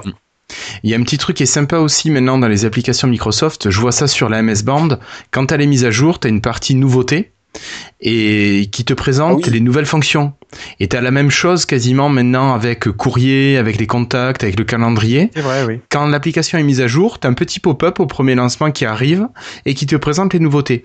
Ce que je trouve sympa sur la MS Band ou dans Microsoft Health, c'est que tu bénéficies toujours de l'accès aux nouveautés, donc tu peux aller reconsulter si tu veux euh, ce qui a été mis à jour. Euh, donc là je m'arrête. Euh, merci David d'avoir été là. Tu dois y aller donc tu nous quittes. Et Merci. bisous, ouais, un petit souci avec la build justement. Donc. Donc Ouais. allez on compte sur toi pour réparer tout ça. Mais elle arrive aujourd'hui, promis. Bisous. Ciao. Ça marche. Merci David, bon courage. Voilà, donc euh, ben, j'espère que Microsoft va continuer ça et même on peut imaginer pour les, les, les nouvelles builds euh, d'avoir ben, ju- justement au premier lancement un petit pop-up qui va nous dire voilà, hop, tiens, on a rajouté ça de nouveau, tiens, il y a ça qui a changé. Que ce soit proposé au moins à l'utilisateur et qu'on puisse le consulter ou pas. Voilà, je trouverais ça très malin pour qu'on puisse aller voir tout de suite euh, ce qui va mieux. En, théo- en théorie, c'est déjà partiellement le cas si tu as les conseils Windows activés. Après, il faut savoir que pour les insiders, les, les, le- les conseils Windows font bugger l'usage disque. Euh, du coup, c'est pas une bonne idée de le laisser activer en étant insider, à moins que ça ait été corrigé. Euh, après, non, c'est clairement une bonne stratégie. Euh, c'est dommage, effectivement, qu'on puisse pas les revoir dans les applis, sur PC Voilà. et sur phone. Ouais. Ça serait bien que, Mais- comme dans le, comme sur euh. Microsoft Health, que ça apparaisse dans le menu, ta nouveauté. Ouais. Donc euh, voilà, tu vas consulter les dernières nouveautés. Ouais, non, mais c'est vrai que c'est une bonne. euh, Enfin, franchement, les changelogs, ils sont difficiles à obtenir via le store. Enfin, je sais pas si c'est votre avis, mais quand on fait, quand il y a des matchs d'appli via le store, on a pas mal de difficultés à trouver quand il n'y a pas de petit pop-up. Et Mhm. quand il y a ça au lancement, ça permet Voilà. de visuellement rapidement voir. Effectivement. Voilà. Et du coup, après, on va parler de plein de choses, mais je te laisse. Ok, euh, ben, je pense que ça, on va quitter Redstone et puis les, les mises à jour. Et puis, alors moi, par contre, c'est pas du tout euh, ma tasse de thé. Donc, qui c'est qui voulait nous parler de Tim Sweeney? Oui, donc c'est pour parler, donc on va parler jeux vidéo et de la Xbox et de la, de la plateforme d'application universelle, UWP, euh, pour Universal Windows Platform. Donc en fait, il y, a, euh, il y a eu beaucoup de choses qui se sont passées pendant le mois et il y a beaucoup de choses qui vont être annoncées à la build. Il y a beaucoup de choses qui ont été annoncées aujourd'hui à la Game Developer Conference. Donc euh, tout ce sujet est un peu complexe. Euh, mais donc, il y a deux choses. Il y a d'abord les jeux Xbox qui étaient, dont on a parlé, qui étaient exclusifs avant à la Xbox et qui sont en train d'arriver sur le Windows Store. En fait, Microsoft euh, semble euh, se diriger vers une euh, stratégie où ils considèrent maintenant la Xbox toujours comme une Xbox, mais c'est une machine qui fait partie de l'écosystème Windows 10. Et en fait, leurs jeux, maintenant, ce ne seront plus des jeux Xbox ou des jeux Windows ou des jeux PC, ce seront des jeux Universal Windows Platform, donc des jeux qui s'installeront sur le Windows Store de Windows 10 et sur la Xbox. Et ce seront des jeux universels, entre guillemets, comme on a les applications universelles. Euh, L'avantage, bien sûr, c'est que pour les développeurs, d'un coup, ils touchent tout le parc de PC en plus du parc de Xbox. L'avantage pour les utilisateurs, c'est qu'ils retrouvent leur succès Xbox sur PC et en plus, ils retrouvent leur liste d'amis, etc. Et euh, s'ils achètent le jeu, par exemple, euh, c'est le cas de Quantum Break, euh, si vous l'achetez sur Xbox One, vous avez gratuitement la version PC offerte avec. On y- pour l'instant, c'est encore un peu à l'état d'ébauche, mais on imagine qu'à l'avenir, quand vous achèterez le jeu, vous l'achèterez une fois sur la boutique de Microsoft et il sera compatible avec tous les devices de la boutique de Microsoft, donc que ce soit une Xbox ou un PC. Donc il y a cette uniformisation de, de l'écosystème. Et en fait, il y a euh, euh, Tim Sweeney qui a fait beaucoup parler, euh, qui est le cofondateur d'Epic Games. Alors, c'est les développeurs de Gears of War à l'origine. Oui. C'est plus le cas maintenant. Et c'est aussi, surtout, même le développeur euh, du moteur Unreal Engine, qui est le moteur graphique le plus utilisé du marché. D'accord. Et puis, c'est un acteur important euh, du monde euh, du jeu PC, en fait. Autant dire que c'est quelqu'un fait- qu'on écoute euh, très Voilà. attentivement quand il parle. C'est ça. Et en fait, il a, euh, il a émis des doutes sur la plateforme, justement la- l'Universal Windows Platform, et il a partagé des craintes. En fait, Euh, il avait peur en fait que euh, que la plateforme, que Microsoft essaye un petit peu trop de fermer le marché, et que là où une application finalement Windows 32, une application Win32 classique, c'est-à-dire euh, votre, euh, par exemple la suite Office classiquement, ou Skype ou des, ou des jeux, en fait, tout simplement tous les jeux sur Steam par exemple, Tous les fichiers Sont- .exe ou .msi Voilà. à la rigueur. sont développés sur Win32, sont accessibles depuis n'importe quel .exe ou .msi, sont installables facilement, sont modables, etc. Euh, Il y a plein de voilà, c'est une plateforme qui est ouverte. Windows a toujours été une plateforme assez ouverte sur ce côté-là, alors que sur euh, depuis le Windows Store, en fait, finalement, bah, on est bloqué avec le Windows Store. Les applications s'installent dans un dossier qui est protégé et on peut pas les modder et euh, et c'est un milieu qui est quand même plus fermé. Et si Microsoft décide de, de virer une application du store, bah, il a le droit. Et finalement, les développeurs, les développeurs sont obligés de partager 20% de leur profit. Finalement, on est l'utilisateur et le développeur dans ce dans ce nouvel univers deviennent entre guillemets, enfin c'est la peur en tout cas de Tim Sweeney, à la merci de Microsoft. D'accord. Euh, là, sur ça, Microsoft a tout de suite réagi en disant que non, non, euh, la plateforme universelle restait ouverte, que d'autres pouvaient proposer des boutiques. Alors ça, c'est assez intéressant. Euh, que n'importe quelle boutique pouvait proposer des applications UWP. Donc, on pourrait imaginer un jeu universel, toujours entre guillemets, euh, proposé sur Steam, par exemple. Donc, euh, les outils de développement n'étaient pas fermés et que le Windows Store, c'était que une façon de proposer ces applications mais que ce ne sera pas la seule version, la seule euh, proposition, même si bien sûr Microsoft va essayer de tout faire pour pousser le Windows Store, c'est dans leur intérêt stratégique, bon, ça, il n'y a pas de souci là-dessus. Euh, bon là-dessus, euh, a dit qu'il était euh, rassuré sur le moment, mais qu'il faudrait que ça soit prouvé par des actes sur le long terme. Euh, et alors après, rapidement, euh, d'une manière générale, les développeurs se sont quand même, enfin, les joueurs se sont plaints de certains manques du Windows Store sur euh, au au niveau des applications euh, des jeux vidéo en fait, parce que justement, euh, il y a certaines caractéristiques qu'on n'a pas sur euh, le quand on télécharge des jeux sur le Windows Store.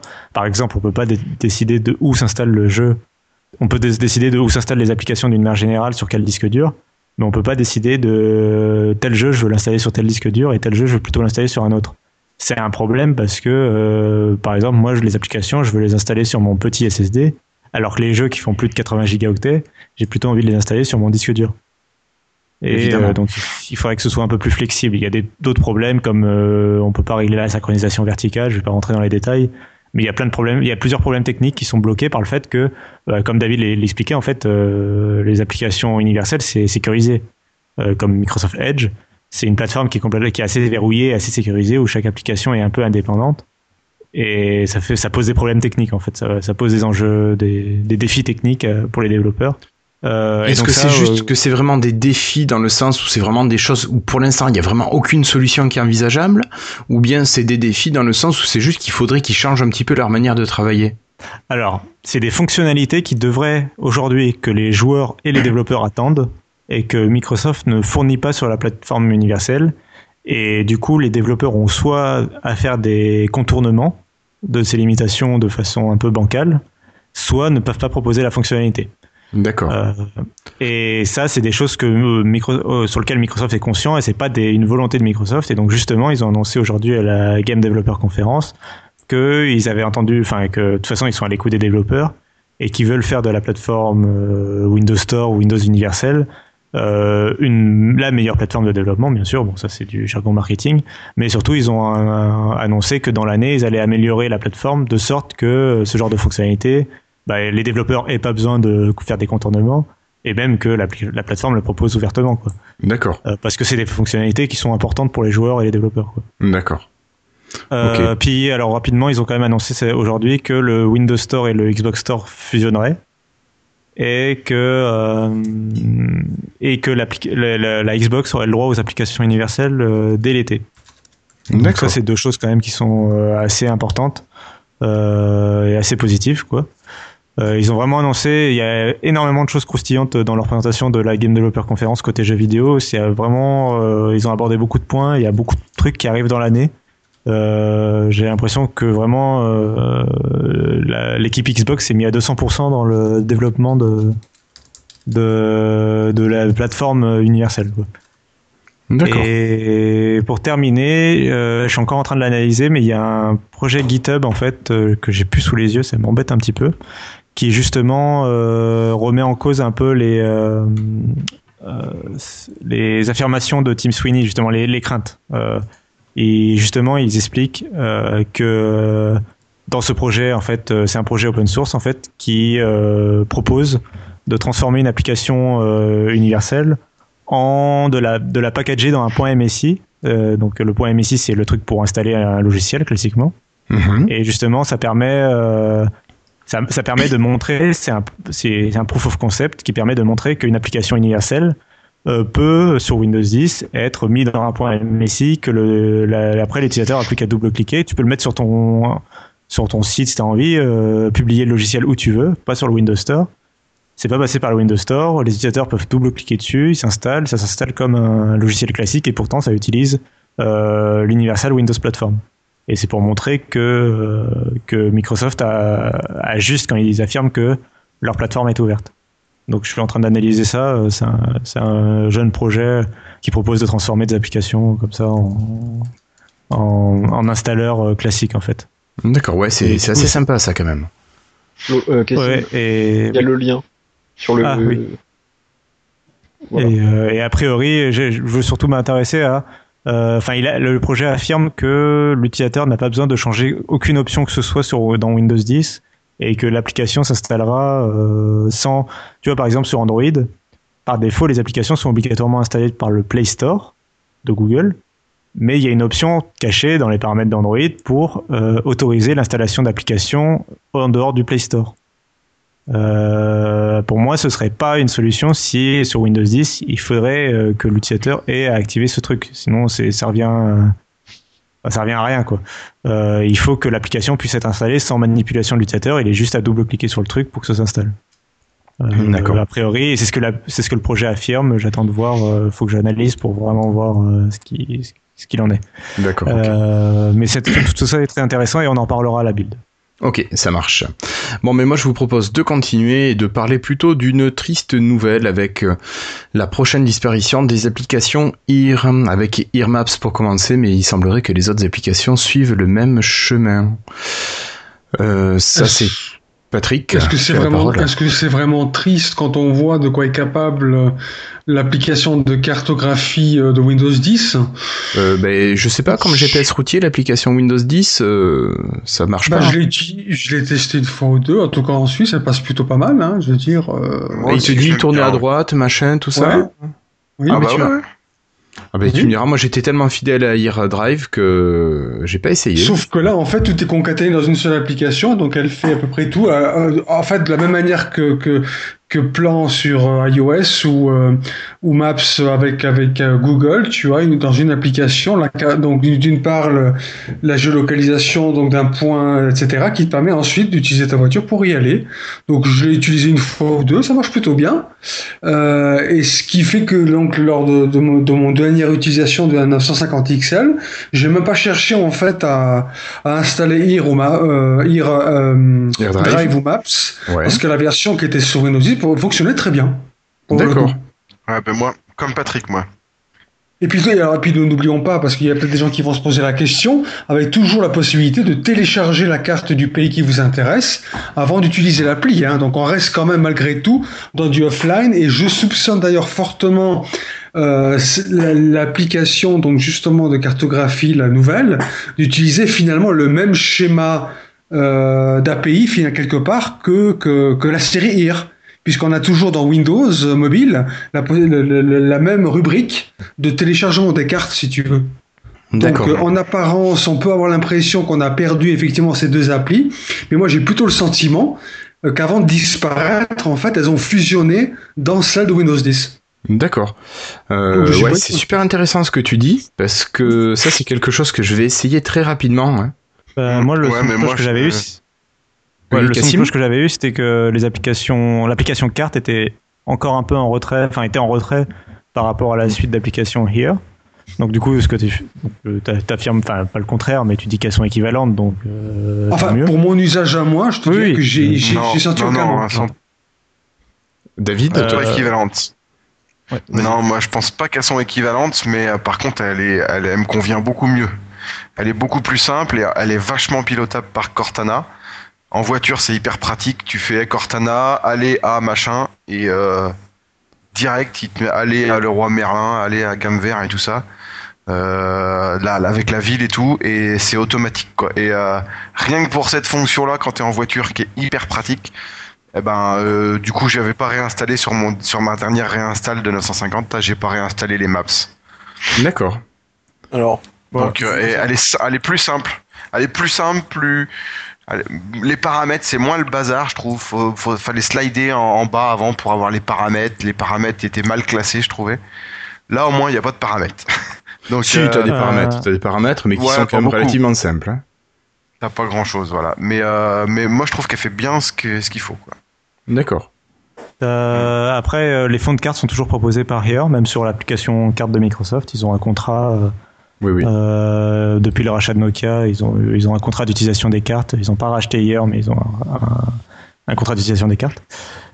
Euh, donc euh, sur le fonds de cartes, finalement, ça change pas. ça change rien. Mais c'est vraiment comment on utilise les cartes après. Donc, voilà. Après, ils ont annoncé pour, pour comme un peu en réponse, quoi, ils ont annoncé. Enfin, il y a un des développeurs justement de l'application carte euh, chez Microsoft qui a annoncé De à jour. euh, des, ouais, une amélioration, euh, une mise à jour quand même euh, relativement importante de l'application qui viendra dans la prochaine Build Insider. Donc euh, voilà. Ouais. Donc bon, ça, ça peut être bon. C'est vrai que moi, j'étais un grand habitué de AirDrive. Et bon, ça va me changer les habitudes, mais pourquoi pas si. Tu seras pas si trop dépaysé, Guillaume, hein, crois-moi. Ouais, ouais. Mais je l'ai lancé, effectivement, il y a des choses qui se ressemblent. Bon, après, c'est un GPS, hein, bon, c'est pas. Oui, euh, il n'y a pas 46 000 trucs. Non, voilà, il n'y a pas Mais 46 je te 000 parle quand même de trucs. quelqu'un, tu as, et c'est quelqu'un qui te parle qui n'a toujours pas Cortana, hein, je précise quand même. D'accord, oui, c'est vrai. Ah oui. C'est quand même pour le savoir. hein. Je n'ai tout, nous n'avons toujours pas Cortana en Suisse. Vous êtes mal vu. Mais ça marche déjà très bien. Ok, d'accord. Euh, bon, mais écoutez, moi je vous propose de clôturer cette partie de news un petit peu développée et de terminer par quelques news euh, rapides. Euh, pour vous dire, Skype, En effet, avant, on pouvait s'envoyer des messages, mais c'était assez clunky, c'était encore en fait Messenger, enfin, entre guillemets Messenger. Aujourd'hui, quand vous êtes dans Office Online et dans OneDrive, il y a bien le petit logo Skype, vous avez bien une conversation Skype. Et particulièrement quand vous êtes dans Office Online et que vous modifiez un document, du coup, il va vous créer une conversation spécifique au document. Par exemple, il va l'appeler, de- euh, si votre document s'appelle document 1, il va appeler conversation de document d'accord. 1. Voilà, c'est c'est vraiment une news rapide, hein, c'est pas. C'est c'est une bonne chose qui devait être faite. D'accord. Voilà. Euh, toujours Skype sur la télé? Oui, bah, je peux enchaîner. bah, Euh, sur la télé. Tant que tu y es. Du, du coup, effectivement, euh, il y avait Skype. euh, Bon, sur les.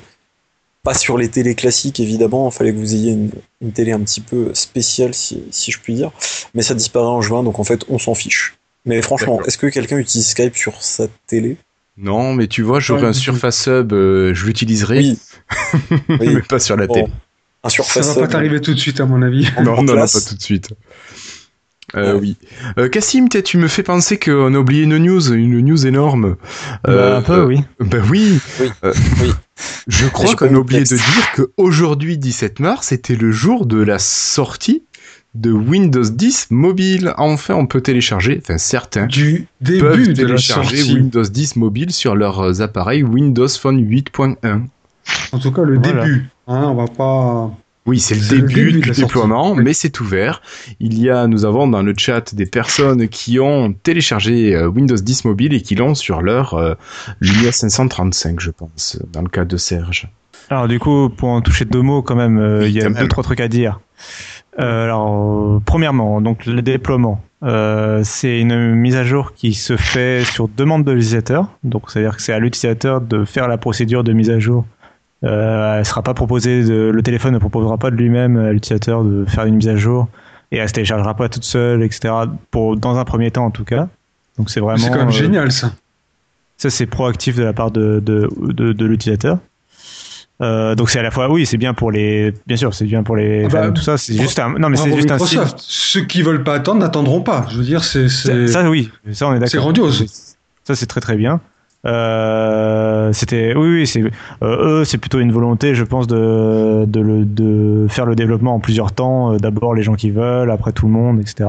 Mais oui, effectivement, il y a ce côté-là, il y a ce côté, on a pu la page avec euh, opérateur par opérateur à vérifier si le téléphone est, peut être mis à jour ou pas. Donc après, il y a la liste justement. Donc pour, pour télécharger cette mise à jour sur Windows 10 Mobile, il faut télécharger une application qui s'appelle Update Advisor, qui est disponible sur le Windows Store normalement pour euh, tout le monde, sauf euh, Guillaume. Mais, Bah oui, euh, moi j'essaie de la télécharger, je ne peux pas.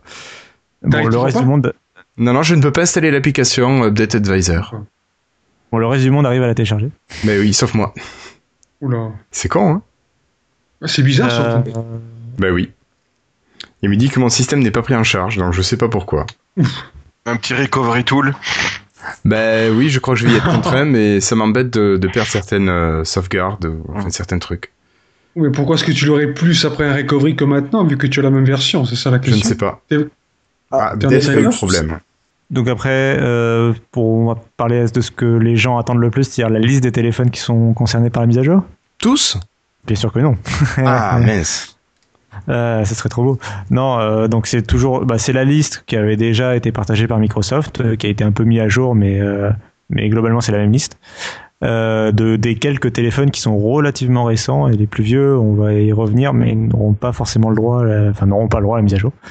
Donc ceux qui ont le droit à la mise à jour, les, les heureux élus, sont les Lumière 430, 435, 532, 535, 540, 635 mais avec 1 Go de RAM, le- les Lumia 640, 640 XL, le 730 et le 735, le 830, le 930, le 1520, le Blue Win HD euh, W510U, le Blue Win HD LTE X150Q, et Celui le que MC Karine a gagné.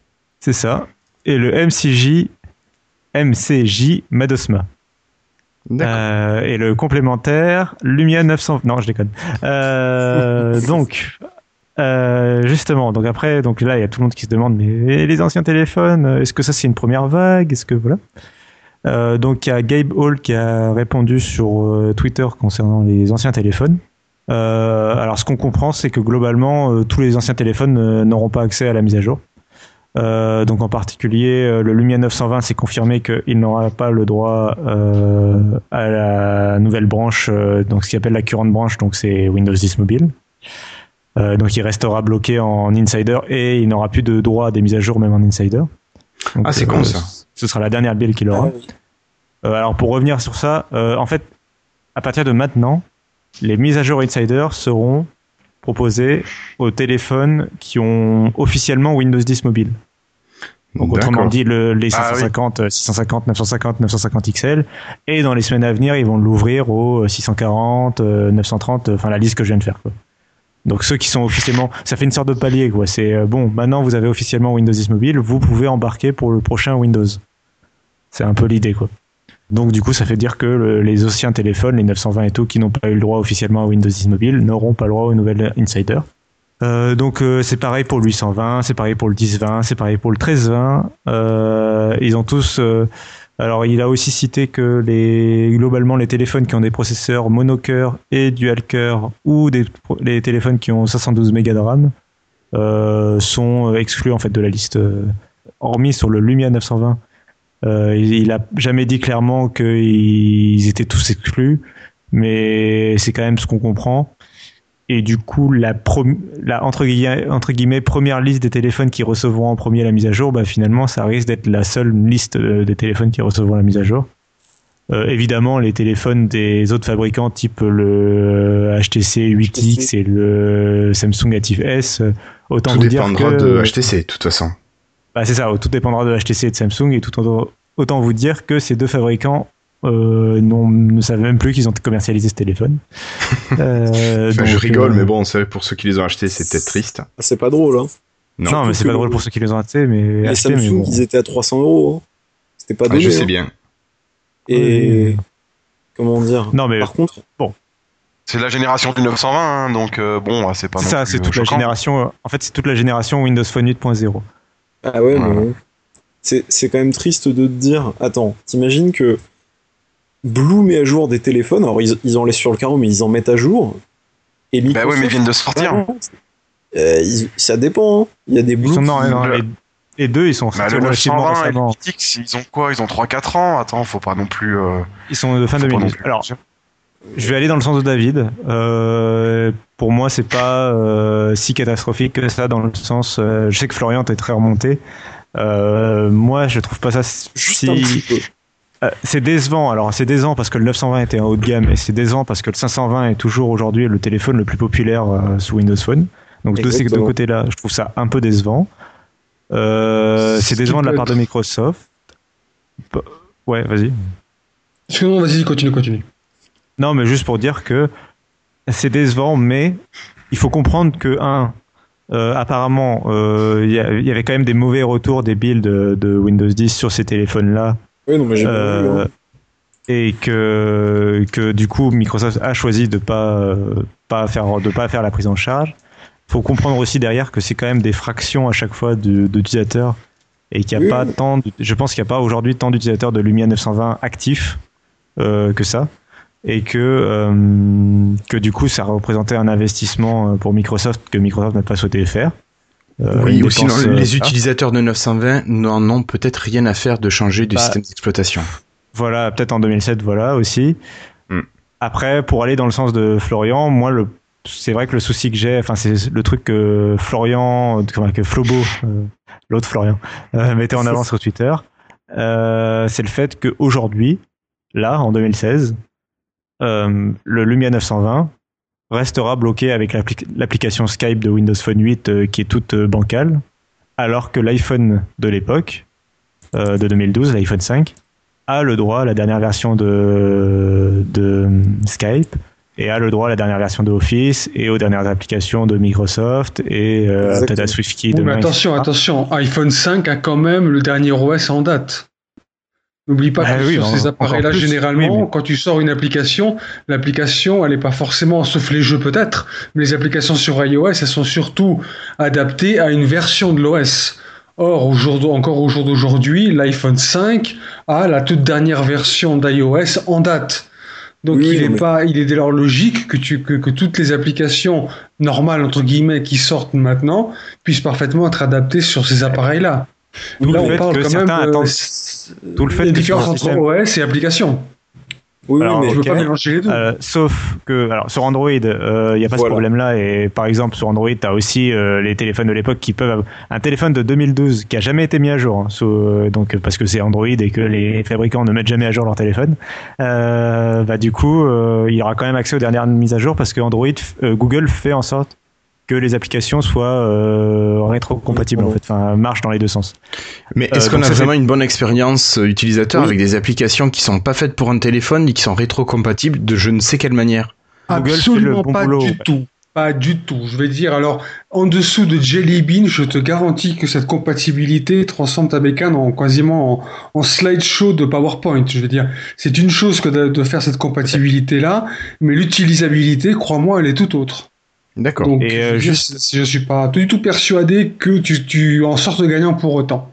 Et juste pour, sur l'iPhone 5, tu, me, tu disais que, qu'il a été mis à jour sur la dernière version de l'OS. Or, il date de 2012. Donc, raison de plus Ouais. pour que Microsoft mette quand même à jour son flagship, de, qui est le Lumia 920, sous, euh, Pour 2012, ouais, euh, sous ouais. Windows 10 Ah, après, après, ça, bien évidemment, c'est une, une, c'est une politique des constructeurs et des éditeurs de logiciels. Ça, je peux pas le Oui, nier, bien évidemment. Après, comme j'ai dit, euh, voilà, euh, comme j'ai dit, pour moi, il y a des raisons qui expliquent, et euh, je pense qu'il faut accepter cette liste de, de, termi- de terminaux qui est mise à jour. Déjà, par exemple, il y a eu le 15-20 dedans, euh, qui, a, qui hein, euh, a quand même été un peu rajouté, j'ai l'impression, euh, à la dernière minute. Ben Euh, oui, parce qu'il y était, il y était plus, il y était, il y était plus. Lui, il était vraiment sur Oui, la on- sellette. hein. On, on a beaucoup dit Bah, il y a qu'il tous n'y les aurait pas droit d'ailleurs. Hein. On a beaucoup dit qu'il n'y aurait pas droit. nous. Donc finalement, euh, il y a eu le droit. Donc je pense qu'il faut accepter cette liste. Cette liste, elle est comme De ça. toute façon, on n'a pas le choix, on est obligé Ouais, non, mais d'accepter. c'est ça.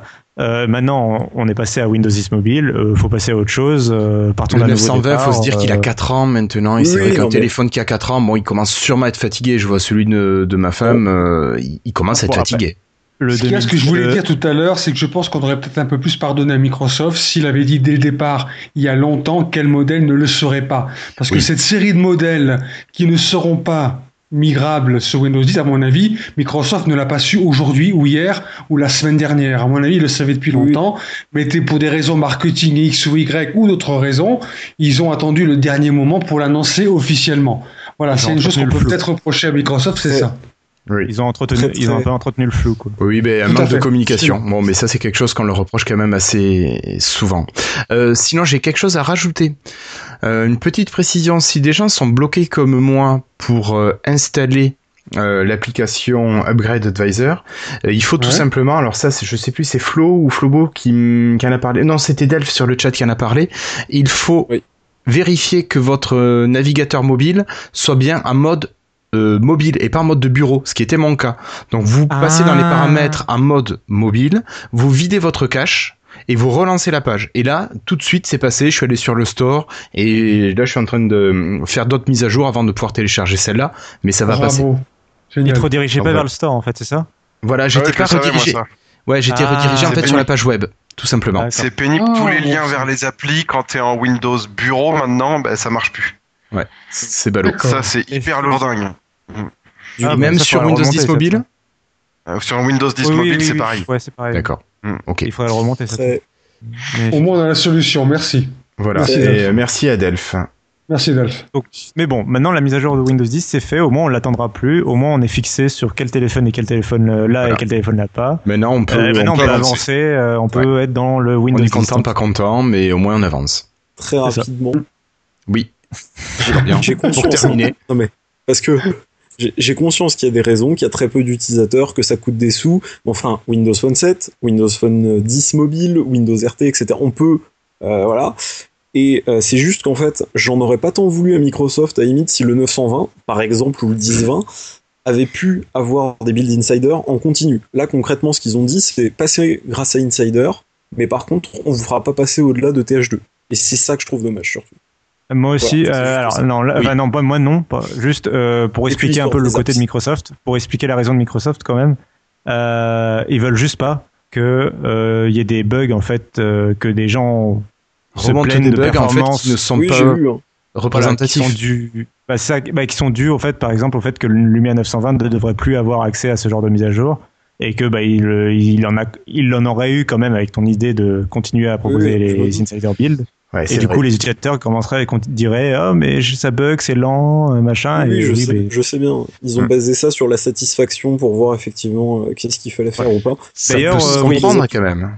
Je Donc serais pas vaut- aussi fâché contre Microsoft, effectivement, s'ils avaient pas abandonné leurs utilisateurs Windows 8. et Windows Phone 8. pendant deux ans sans faire aucune mise à jour de leur service sur leur système. C'est ça qui est. Concrètement, t'as pas Windows 10 mobile, t'as pas les dernières applis Microsoft et t'as des grosses daubes quand même hein, sur les applis Microsoft. Mais bon, voilà, c'est tout ce que j'avais à. Ouais, je serais peut-être pas aussi, tout le monde a son- aussi dur que toi, mais bon. bah, tout le monde a son opinion. on va Tout à fait. Non, tout à fait, absolument. Skype est, pour inutilisable ça sur est. Windows Phone 8. Enfin, c'est une daube. Enfin bon. Oui, euh, Avançons, Franck, dit, euh, Franck dit peut-être avec justesse, le gars qui a 920, il passe à la FNAC ou, chez n'importe qui, il prend un 650, ça lui permet d'avoir un téléphone récent, bon.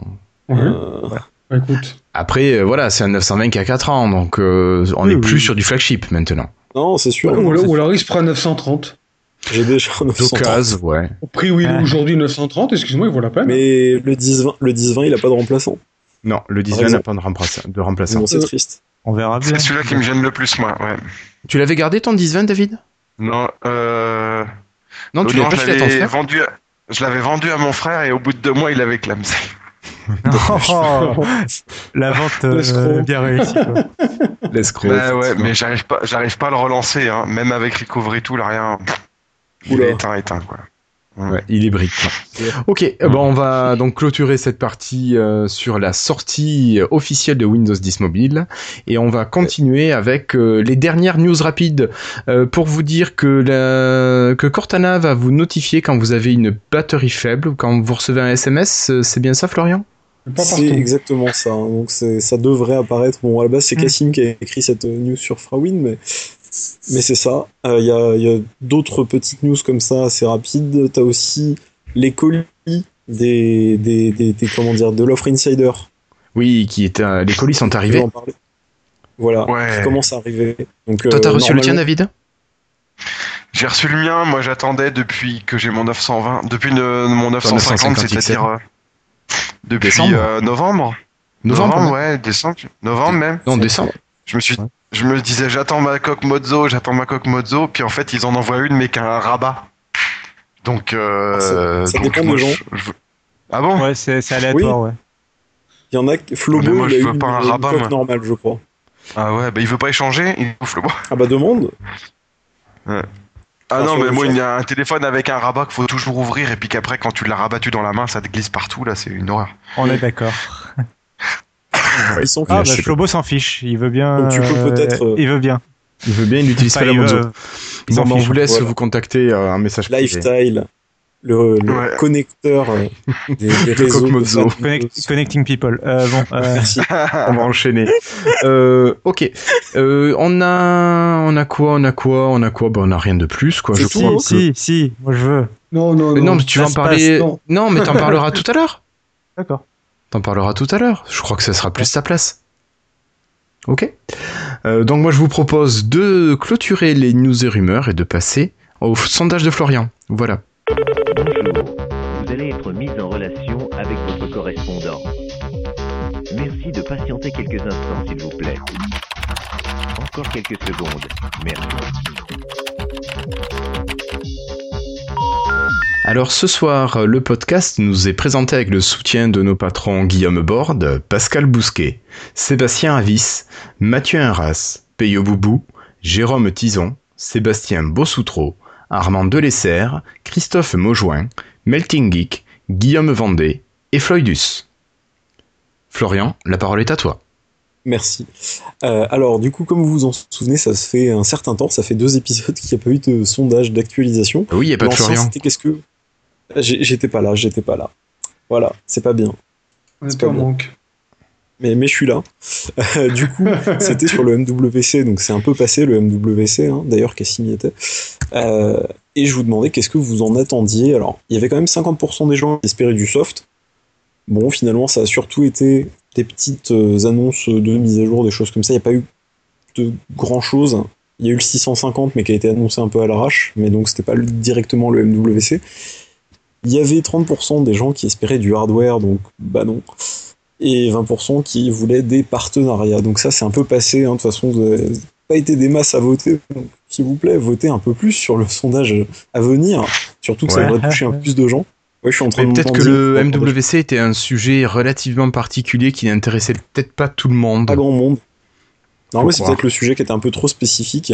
Peut-être. Le sujet, euh, du coup, est un peu tard par rapport à l'épisode, mais on avait fait un épisode avec Guillaume comme invité spécial, si vous vous en souvenez, euh, qui parlait de OneNote Classroom et de OneNote. Oui, Et je me coup, souviens, ben, je me souviens, oui, oui. Voilà, tu te souviens de ton invitation euh, et Tout ton à fait. À Lifestyle, oui, oui, oui. Voilà, t'as été interviewé par Tos, si je me souviens bien. C'est ça. Et du coup, euh, ça m'a été gentiment soufflé par Guillaume. On s'est dit que ça pouvait être une bonne idée de voir finalement, depuis cet épisode-là, est-ce que vous aviez fait des choses en plus ou pas avec OneNote? Hein, Donc, en gros, l'intitulé c'est Qu'est-ce que vous avez fait avec OneNote? Est-ce que vous continuez à l'utiliser? Vous l'utilisez de plus en plus? Vous songez à vous y mettre? Donc, c'est que c'est pas encore fait. hein. Ou alors que finalement, OneNote, euh, ça vous est pas utile, vous vous en fichez, ça vous intéresse pas? Un peu comme Ou vous avez, il faudrait peut-être ajouter, vous utilisez un autre un logiciel, autre euh, service? ouais, un autre service, Ouais. Style Evernote ou. euh, on a Ever- il y a Evernote, euh, sachant qu'Evernote, de ce que j'ai vu, est en perte de vitesse et que, euh, petite news très rapidement, mais bon, ça, ça- vous en avez peut-être déjà parlé, qu'il y a maintenant une possibilité de passer ces news Evernote sur OneNote. Oui, oui, oui. Avec OneNote, tu peux aspirer tout ce que tu as sur ton bloc Evernote. Exactement. Ouais, ouais, c'est vrai. Voilà, c'est une petite news qui devrait. Il paraît que c'est en perte de vitesse et puis il commence à fermer quelques services chez Evernote. Tout à fait, c'est vrai. Est-ce que OneNote va dominer? Voilà, donc. le Écoute, c'est vraiment un super outil. Ah, moi je trouve que c'est vraiment excellent. Bon, je l'utilise moins parce que j'ai moins le besoin ces derniers temps, mais c'est c'est vraiment quelque chose de très, de très, de très bon. Ah mais je pense que le- l'équipe OneNote devrait servir d'exemple pour euh, l'équipe Skype entre autres. Pour les autres teams, ouais. Pour beaucoup Voilà. de choses. Skype, Ouais, écoute, oui. Pour beaucoup de choses. c'est clair. Voilà. Bah écoute, euh, merci Florian pour, euh, Voilà, je laisse pour déjà- ta proposition de sondage. Vous avez des choses à rajouter ou on passe directement au Focus App? Bon pour moi. Bon Allons-y. pour moi.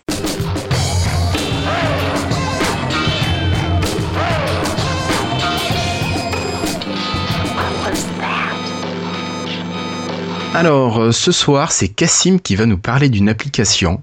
D'une application qu'il attendait depuis peut-être longtemps. Enfin non. Est-ce que tu l'attendais cette application? Euh, non, non, elle a, elle a été annoncée de façon euh, en surprise. Ils l'ont annoncé, ils l'ont euh, sorti tout de suite. D'accord. Ça, c'est quelque chose qui est pas mal. Au moins, ça arrive assez rapidement. Euh, mais qu'est-ce que c'est cette application Cassim? C'est l'Aspace Authenticator. Alors, qu'est-ce que c'est que l'Aspace Authenticator? Alors, euh, pour expliquer rapidement, euh, donc c'est une application développée donc par le service LastPass. Donc LastPass, c'est euh, un service qui propose euh, de euh, enregistrer les mots de passe de l'utilisateur. C'est un gestionnaire de mots de passe et il propose tout un tas de services. Il propose de générer des mots de passe complexes. Euh, donc il propose de les donc de les mémoriser pour pour chaque site et après après il va vous proposer de compléter automatiquement euh, les sites quand vous vous connectez euh, de, de remplir automatiquement le champ utilisateur et le champ mot de passe de sorte qu'en fait vous ayez que un seul mot de passe à vous dont vous devez vous souvenir le mot de passe de l'espace en fait de votre compte l'espace Le méga le mot de passe, le mot de passe pour les gérer tous. voilà, c'est ça. Le- et donc, du coup, euh, ils veulent que ce mot de passe, enfin, le compte LastPass doit être le truc le plus sécurisé que vous ayez, donc avec un gros mot de passe, etc. Euh, et justement, une des façons de sécuriser un compte, et pas que chez LastPass, c'est grâce à la double, la, enfin, l'authentification à deux facteurs ou double authentification. D'accord. Donc, euh, la double, pour faire, pour euh, faire simple en termes de sécurité, la double authentification, il y a deux facteurs d'authentification. C'est premièrement un truc que vous connaissez, donc c'est votre mot de passe. Et la deuxième chose, le deuxième facteur, ça peut dépendre, mais en général, c'est quelque chose que vous avez ou quelque chose que vous êtes. Donc c'est soit, euh, par exemple, euh, votre iris ou, votre, euh, ou un lecteur d'empreinte. Donc ça, c'est pour ce que vous êtes. Ou sinon, ça peut être ce que vous avez, et ça, c'est encore plus simple à implémenter. Donc c'est-à-dire que c'est votre téléphone, en fait. Et donc c'est comme ça, bah, c'est le type d'auto- d'authentification qu'utilisent les banques quand vous, en, vous envoient un SMS par exemple. Ou Microsoft ou Google poussent beaucoup pour l'utiliser aussi euh, quand ils vous proposent de vous envoyer des SMS euh, pour vous authentifier en fait. Vous rentrez votre login, votre mot de passe, et là vous arrivez sur une page qui vous dit ah on vient de vous envoyer un SMS, veuillez rentrer le code. Euh, Ça, c'est du grand classique, oui. Donc ça c'est un grand classique. Et en fait euh, il est possible aussi pour faire pour un peu plus faciliter la prise en main à la place d'utiliser ces SMS et puis parce que on peut admettons on pourrait vous voler votre carte SIM ou je ne sais pas enfin euh, trop euh, si vous voulez plutôt passer par une application de vous-même plutôt que d'attendre bah par exemple l'intérêt aussi de passer par une application c'est que ça marche même quand vous êtes en mode avion tout simplement quand vous captez pas la data. Les SMS par exemple. Du coup, euh, l'application en fait vous propose de, à la place de, de- de générer le code que vous enverrez normalement le SMS. En fait, la- l'application va vous générer ce code. D'accord. Euh, toutes les 30 secondes, à générer un code automatiquement et vous aurez vous pourrez directement rentrer ce code. Donc ça, c'est l'application euh, Google Authenticator ou Microsoft Authenticator qui existait déjà. C'est le truc de base typique de l'authentification à deux facteurs. Et donc l'ASPAS a décidé de proposer sa propre euh, application euh, qui gère ça en fait, qui gère euh, ce système. Donc euh, comment ça se passe C'est tout simple. En fait, ça s'installe euh, et en fait après, vous vous rendez dans les paramètres de votre compte. euh, donc a priori c'est pour le compte LastPass, mais ça marche avec les autres comptes. Donc là, je vais parler de LastPass. Vous vous rendez dans les paramètres de LastPass, vous dites je veux activer l'application LastPass Authenticator. Il vous affiche un QR code sur votre ordinateur. Avec le téléphone, vous dites de démarrer la configuration. Enfin, il vous propose. Vous démarrez, vous scannez le QR code en fait, et il va tout, seul faire l'appairage nécessaire. Et en fait, euh, habituellement, mm, c'est là, à partir de là, que l'application va générer six codes, enfin euh, un code à six chiffres, pardon, toutes les 30 secondes. Et euh, c'est à partir de là où vous allez pouvoir vous connecter avec ce- cette fameuse double authentification. Donc d'abord votre mot de passe et ensuite on va vous demander ce code à six chiffres. Alors, quel est l'intérêt d'utiliser cet authentificateur de LastPass plutôt que celui de Microsoft? Alors, Est-ce qu'il y en a un? Oui, il y a un intérêt pour le compte LastPass en particulier. Euh, pour les autres comptes, c'est complètement la même chose. Que ce soit le compte Microsoft, le compte Google, c'est la même chose. Pour le compte LastPass, en fait, LastPass, vu que c'est leur propre application, ils ont plus implémenté une fonction supplémentaire euh, qui est en fait que tu vas, à la place de rentrer ces six chiffres qui sont à la longue, en fait, quand, comme ça, tu as l'impression que c'est simple. Mais à la longue, ça devient un peu pénible de devoir rentrer un code à six chiffres euh, régulièrement, surtout quand tu as beaucoup de comptes configurés. Euh, et alors, ce qu'il propose en fait, c'est que euh, à la place de rentrer le code à six chiffres, en fait, l'application va générer quand tu vas te connecter à ton site sur ton ordinateur, donc tu rentres ton mot de passe, l'application va dire, euh, le site web pardon va dire, je génère une requête avec tel ID, on s'en fout. Je génère une requête. Et en fait, là, l'application va se réveiller toute seule. Elle va te mettre même une notification en push dans, ta, dans ton centre de notification. Et elle va te dire, voulez-vous autoriser ou refuser cette authentification? Et là, tu as juste à appuyer sur autoriser. Tu plus à rentrer en fait le code à six chiffres. Donc c'est un truc un peu de flemmard. Euh, c'est un truc de flemmard, mais qui à la longue, euh, franchement, peut faire euh, gagner quelques secondes et puis c'est vrai que des fois c'est pénible. voilà, ouais. voilà, c'est pénible d'aller. euh, ah, il faut que je réveille mon téléphone, il faut que j'aille trouver euh, le code, il faut que je tape. euh, ah mince, les 30 secondes sont Mais passées. où est-ce qu'il est mon change de code. téléphone Bah, C'est ça. Des fois c'est ça. Euh, Tu vois est-ce que j'ai mis mon téléphone? bon, là, avec l'application, tu as toujours besoin du téléphone, mais tu as juste à approuver, euh, ça va plus vite. Mm, mm. Euh, donc voilà. Donc c'est utile pour l'application LastPass.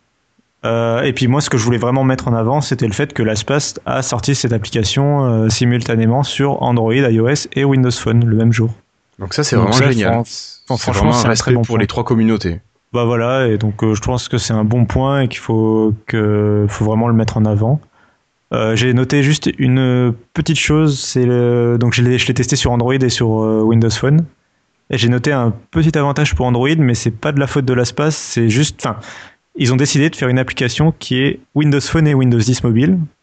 Et malheureusement, du coup, ça fait qu'ils peuvent pas, ils ne tirent pas parti d'un- d'une des nouveautés de Windows 10 mobile, qui sont les euh, notifications actionnables. En fait, euh, depuis. Windows 10, tu peux euh, interagir avec les notifications si l'application le prend en charge. Sur Android, c'est le cas depuis un peu plus longtemps. Et euh, en fait, ça permet justement cette histoire de approuver ou désapprouver. Bah, tu, sur Android, tu peux le faire directement depuis le centre de, centre de notification. Tu n'as même plus besoin de démarrer l'application. Donc c'est vraiment là où je trouve que l'application prend tout son intérêt. Donc je suppose que ça arrivera avec une mise à jour sur Windows Phone euh, quand ils passeront vraiment à un modèle Windows 10. Oui, parce qu'on a Twitium Euh, qui fait ça par exemple. Tu peux répondre directement à partir du centre de notification sur Voilà, tes messages Twitter. C'est assez sympathique et vraiment c'est là où l'application pour moi prend tout son sens, c'est que sur Android en fait euh, je, je l'ai configurée une fois et du coup maintenant je m'en soucie plus, je la démarre plus, euh, elle est au fin fond de mon tiroir d'application, je m'en fous un peu. C'est juste si jamais un jour j'ai besoin de me connecter et on me génère euh, comme ça une requête, bah, j'ai juste à ouvrir mon centre de, notification et à cliquer sur approuver et hop c'est bon c'est fini. D'accord. C'est aussi quelque chose que Microsoft propose sur Android. Hein.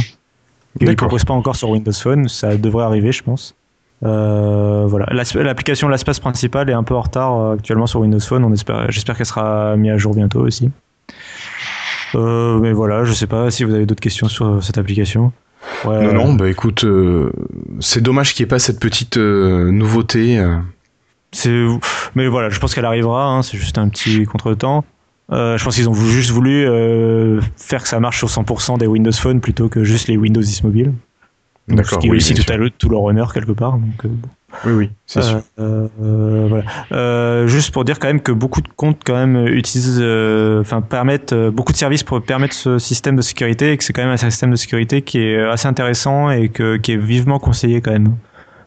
C'est vaut mieux un mot de passe, à la limite vaut mieux un mot de passe faible et avoir configuré une dou- double authentification qu'un mot de passe ultra compliqué et ne pas avoir la double authentification. C'est vraiment un- un- une sécurisation quand même qui marche très bien. Le mieux étant d'avoir un mot de passe compliqué et, euh, Et la double authentification, et bien double sûr. Euh, dans les- juste comme ça, de tête, j'ai Google, Amazon, Dropbox, euh, GitHub, Electronic Arts, Patreon, Kickstarter, OVH, Facebook. Synology, qui propose la double authentification sur son NAS. euh, voilà, Guild Wars 2, l'espace, Dropbox. Euh, Euh, Blizzard pour Diablo.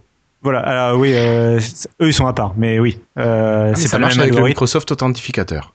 Ah bon? Ah oui. Pour, pour Battle.net Pour Battle.net, Enfin, pour, moi j'utilise. Ouais, ouais. Ah, je savais pas. Tu m'apprends quelque chose. Ah, bah, je vais pouvoir euh, désinstaller l'application. Du coup, j'utilise l'application de, Ba- de Blizzard juste pour ça. Attends, euh, Ouais. je attends euh, où je l'ai viré, je sais plus ce que j'ai fait, mais je l'avais, il me semble. Je suis quasiment sûr. Bah, je regarderai. Je- Ouais, tu regarderas, mais il me semble bien. Dans tous les cas, euh, la plupart des services utilisent de la, pl- la plupart des cas, dans la plupart des cas, en tout cas, la- la- les services proposent ce service. Sont de plus en plus, ouais. sont de plus en plus, c'est de plus en plus courant, quoi. Donc, euh, c'est vraiment un truc que je conseille. Même Donc, si ça rallonge un tout petit peu, c'est vrai que c'est une sécurité en plus, euh, c'est pas négligeable. Après, faut vous dire que pour les PC que vous connaissez, par exemple votre PC fixe à la maison, vous pouvez faire euh, souvenir de ce PC en général, et du coup, il le redemandera pas. hein. Il le redemande si, mais une fois par mois ou un truc comme ça, je sais pas, ça doit être Voilà. plus d'avoir un cookies qui est écrasé au bout d'un certain temps. Euh, L'ASPAS, c'est une fois par mois, euh, ça dépend des autres après, je sais pas. Ouais. Mais c'est c'est vraiment un truc que je conseille. Ok. Ok, donc euh, ben, c'est l'occasion de passer à de l'espace, hein, pour ceux qui sont pas, pas encore passés. Ouais, c'est un bon service aussi. Enfin, je sais pas, il y en a qui connaissent ou qui sont. Je connaissais, euh, j'en avais entendu parler dans un spécial sécu de, du rendez-vous tech avec Patrick Béja. Et non, moi j'y suis pas encore passé. C'est vrai que bon, je varie mes mots de passe et je m'en souviens encore. Donc, euh, j'arrive c'est à vrai le que gérer. L'ASPAS c'est encore plus efficace sur euh, Android parce que Android est un peu plus ouvert et que per- il permet. euh, alors moi, ça me plaît pas sur certaines applications, mais dans le cas de l'ASPAS, c'est bien pratique. Euh, en fait, euh, avec l'application LastPass sur Android, je peux remplir les champs dans les autres applications et dans le navigateur en fait. C'est vrai que l'application est capable hein. d'aller, voilà, l'application est capable d'aller se brancher sur les autres applications en fait. Et du coup, bah, par exemple, je connais pas mon mot de passe Twitter quoi, et il se remplit tout seul. Mais, euh, il y a plein de Hmm. Après, que je connais pas. Après, c'est dommage parce que la mémoire, c'est quelque chose qui fonctionne quand tu le fais travailler. Donc, ça peut être aussi l'occasion de se souvenir des choses, même si, euh, je t'avoue, ça m'arrive des fois de me dire, mince, je sais plus quel est mon mot de passe, quel est le bon. Et puis, tu laisses les doigts faire. Et puis, voilà, c'est une mémoire corporelle aussi qui peut parfois agir. Donc, euh, Moi, je fais un peu des deux. J'ai quelques comptes que je préfère, dont je préfère connaître le mot de passe et ne pas les mettre sur l'espace. Et genre Google et Microsoft, par exemple, qui sont les comptes de mail. C'est vraiment le truc. euh, pour moi, c'est un des derniers remparts aussi. C'est faut, faut pas qu'on puisse te pirater ton mail. Quoi. bah, Donc, je préfère connaître le mot de passe et euh, le reste est généré un peu aléatoirement euh, par l'espace. d'accord. Enfin, bon. Ok. Oui, bah après, c'est. Tout est discutable. Ok. Bah écoute, merci beaucoup, Cassim. Donc, on vous parlera peut-être d'une application qu'on avait prévue. Ça fait deux fois qu'on la zappe, mais. J'avais pas prévu plus de t'en important. faire un test. euh, Enfin, c'est vrai que je voulais juste en mentionner à la base. mais- Mais non, je pense que c'est quand même intéressant. Et puis, cette sortie commune sur les trois plateformes, c'est quand même quelque chose qui est à saluer, moi, je trouve. Ouais, bah ça montre. euh, J'ai vraiment. J'espère qu'ils mettront un jour leur application principale euh, coffre-fort pour une version universelle Windows 10. Pour l'instant, elle n'a pas été touchée depuis Windows 8.1 quand même, donc ça fait un petit moment. D'accord. Euh, Mais euh, mais ouais, euh, mais vraiment bon point de sortir une application en même temps partout quoi. Ok. Ok, ok. Bon, bah écoute, voilà, on a Guillaume Peyre qui nous disait que lui aussi, sur le chat, il utilisait de l'espace et qu'il avait converti son père. C'est bien. Voilà. Bon, bah écoutez, on va continuer, je crois, puis on va passer tout simplement au freetail.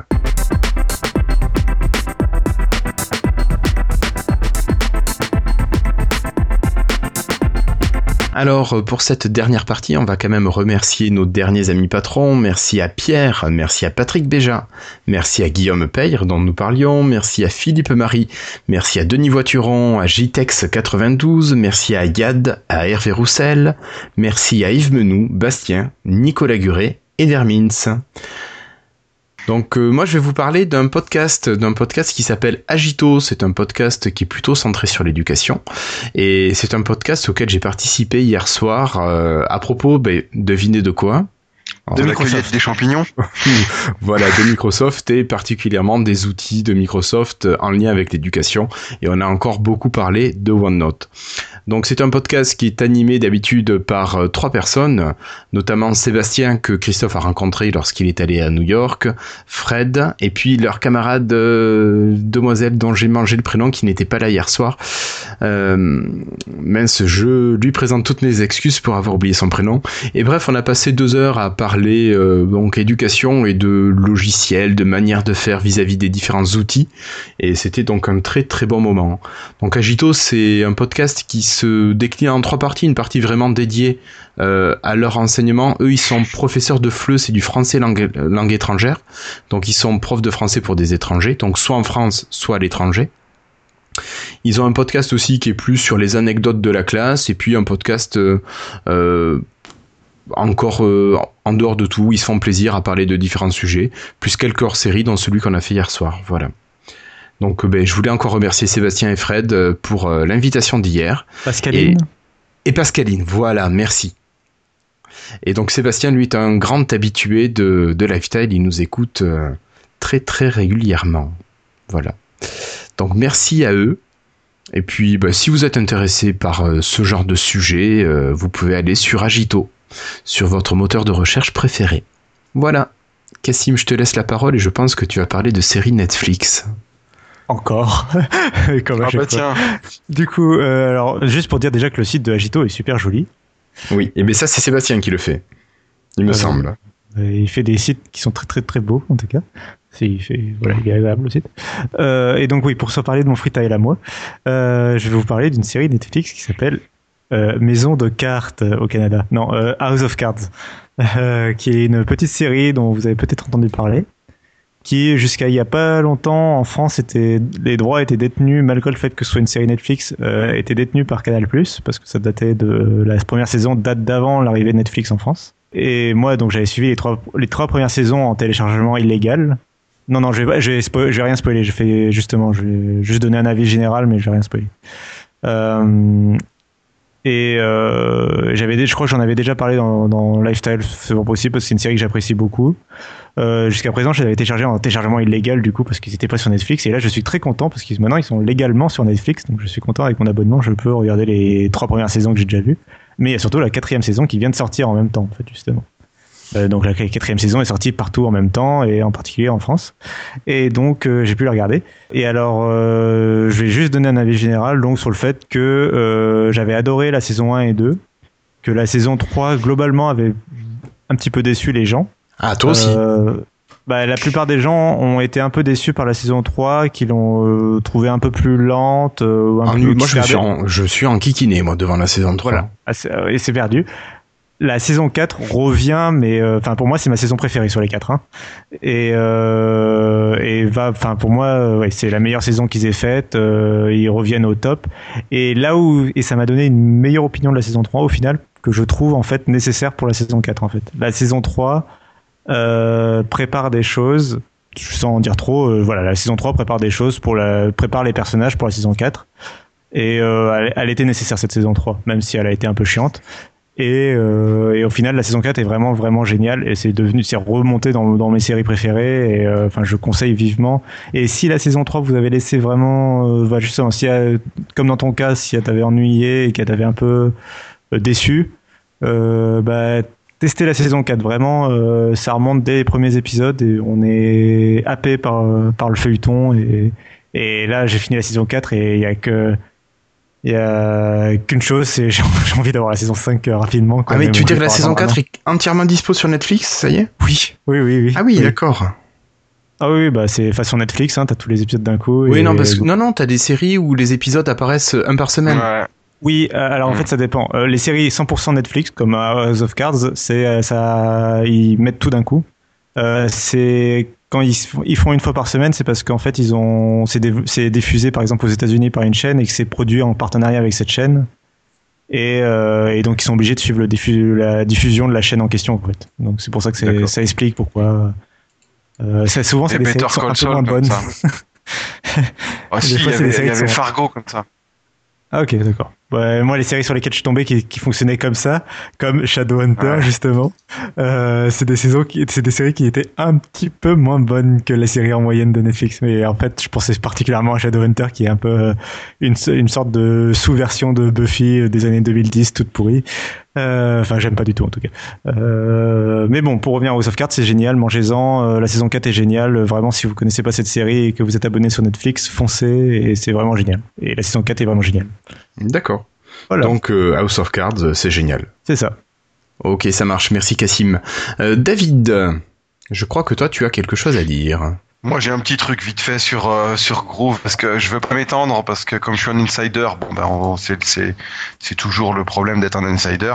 Mais j'en ai marre. Ça fait deux trois fois que je réinitialise mon 950 XL et à chaque fois Groove il met 3-4 jours à me à me retrouver mes playlists et mes pochettes d'albums et tout ça. Ça commence à me casser les pieds en sachant que j'ai que j'ai réinitialisé pour à nouveau avoir la synchronisation avec ma ma bande. Donc un problème en entraîne un autre, euh, c'est toujours euh, pff, voilà. Donc mais bon, euh, je je le dis tout bas parce que comme je suis insider, euh, je peux le comprendre. Voilà. Ok, ça marche. Merci David. Mais, donc on va passer directement, on va sauter euh, à la conclusion.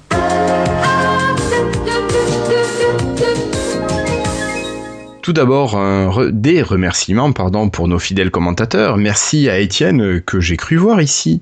Euh, merci Étienne, euh, nous aimons la bande, même la bande 1, on trouvait juste son design un peu trop fait à la hache. Sinon, nous n'avons rien contre le hardware. Question client de messagerie Étienne, le client natif est très bon pour Windows 10, même si forcément il a moins de fonctionnalités qu'un Outlook ou un Thunderbird, un Thunderbird, pardon. Après, ça sera vraiment en fonction de tes besoins que tu as. Moi, perso, plus de 80% de mes mails, je les envoie à partir du client natif de Windows 10. Je sais pas ce que vous essayez, ce que vous utilisez, vous, par contre, euh, Patrick. Ah, Moi, l'application euh, native me va extrêmement bien. Ok. Euh, David? Vraiment bien. Pareil. Pareil. Florian? La même chose, même si, vu que j'ai Office 365, je pourrais utiliser Outlook, mais il est moins clunky et. Enfin, il est moins, comment dire, encombrant, il est moins. Il est moins lourd, il est moins chiant et moins. moins moins désagréable qu'avant, mais je préfère quand même utiliser les applis, ça va beaucoup plus vite. D'accord. Et Cassim J'utilise outlook.com, je vais sur le site web. D'accord. Et, ouais, l'application mobile, Ah ouais. bah, mon, et mon smartphone. Enfin, sur Android. Et sur Android, j'utilise Nine, qui est une super application mobile de gestion de mail. Voilà. Ok. Mais sur Ça ton marche. ordi, pourquoi tu tu tu fais Sur la mon page ordi, web au lieu de la Bah, je sais pas, elle marche la page web. Enfin, je sais pas. Tu utilises pas Outlook Tu peux pas slider à droite et à gauche et tout pour faire supprimer tout ça? Bah, de toute façon, euh, moi, j'ai- un PC fixe. hein, euh, Enfin, sur le PC Ah oui. fixe, je sais même pas si on peut slider à la souris. euh. Si, si, tu Euh, peux, mais semble- euh, c'est moins sympa. Ah Bah, là, là, je démarre courrier, il démarre pas. Dommage. Bref, euh, voilà. Donc, euh, j'utilise outlook.com. ok, ça marche. D'accord. Ok, ok. Euh, et puis, oui, ici, on a eu un message de Manu, Manu qui a animé Lifetile euh, le temps euh, de quelques épisodes quand même. Donc, notre Fifi nous disait qu'il trouvait que Microsoft semblait renoncer en Windows, euh, en tout cas en ce qui concerne la téléphonie. Et on voit bien que Win- enfin, les Windows mobiles ne sont plus tout à fait quand même le fer de lance de Microsoft. hein. Mais bon, tant qu'il y a des choses positives, on va continuer à y croire et on va essayer de, de pousser le bateau vers l'avant. Voilà, je pense que vous êtes d'accord avec moi. Ils en parlent dans leur dernier euh, podcast D'accord. qui est, qui est enfin sorti. Le nouveau plan B? Ouais. Ok. Bon, mais je l'ai pas Ah, le- écouté. c'est le bilan 4 c'est- c'est le bilan 2015 qui est sorti en mars mais bon, c'est pas mal. Bah, Sébastien avait un peu de mal sûrement pour faire le montage. Ouais. Je crois. Voilà. Ok, ben ça marche. Euh, ben, ben voilà, ben vous pouvez faire comme euh, comme Manu et comme Étienne, nous laisser des messages. Il y en a pas eu beaucoup au dernier épisode, donc peut-être vous serez un petit peu plus nombreux à nous faire des retours sur euh, ce qu'on a pu dire aujourd'hui. Euh, Monsieur Cassim, est-ce que tu un petit mot avant de se quitter? Bah, c'était un très bon épisode et que ma foi, on va se retrouver, je pense, pour le prochain épisode euh, au lendemain de la build. Donc, on aura probablement un épisode un peu particulier la, la prochaine fois euh, qu'on va. Ou est-ce qu'il faudra pas décaler d'une journée, peut-être le temps d'avoir toutes les infos ou...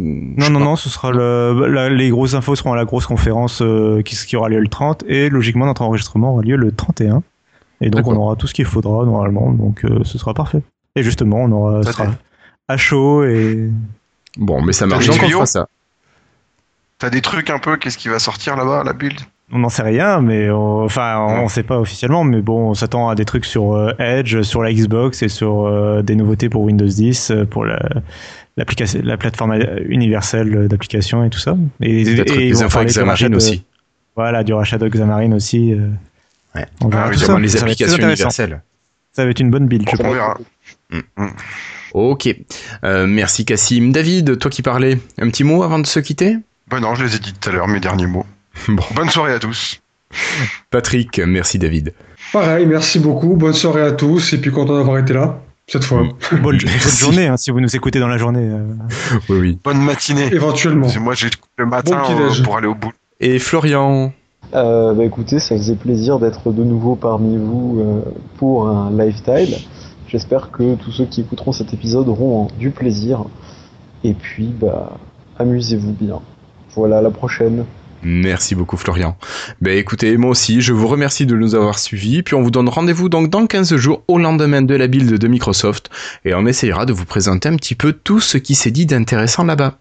Donc passez deux très bonnes semaines, ou peut-être moins hein, entre vos écoutes, et en tout cas on se retrouve nous le 31 mars, si je ne dis pas de bêtises, Cassim C'est ça. Et on se retrouve aussi d'ici là sur le Slack pour les Voilà, donc les premières euh, invitations arriveront d'ici à samedi, après le, la post-production de Voilà. l'épisode. Allez, au revoir tout le monde, merci beaucoup, et à très bientôt. Salut Ciao. Bye.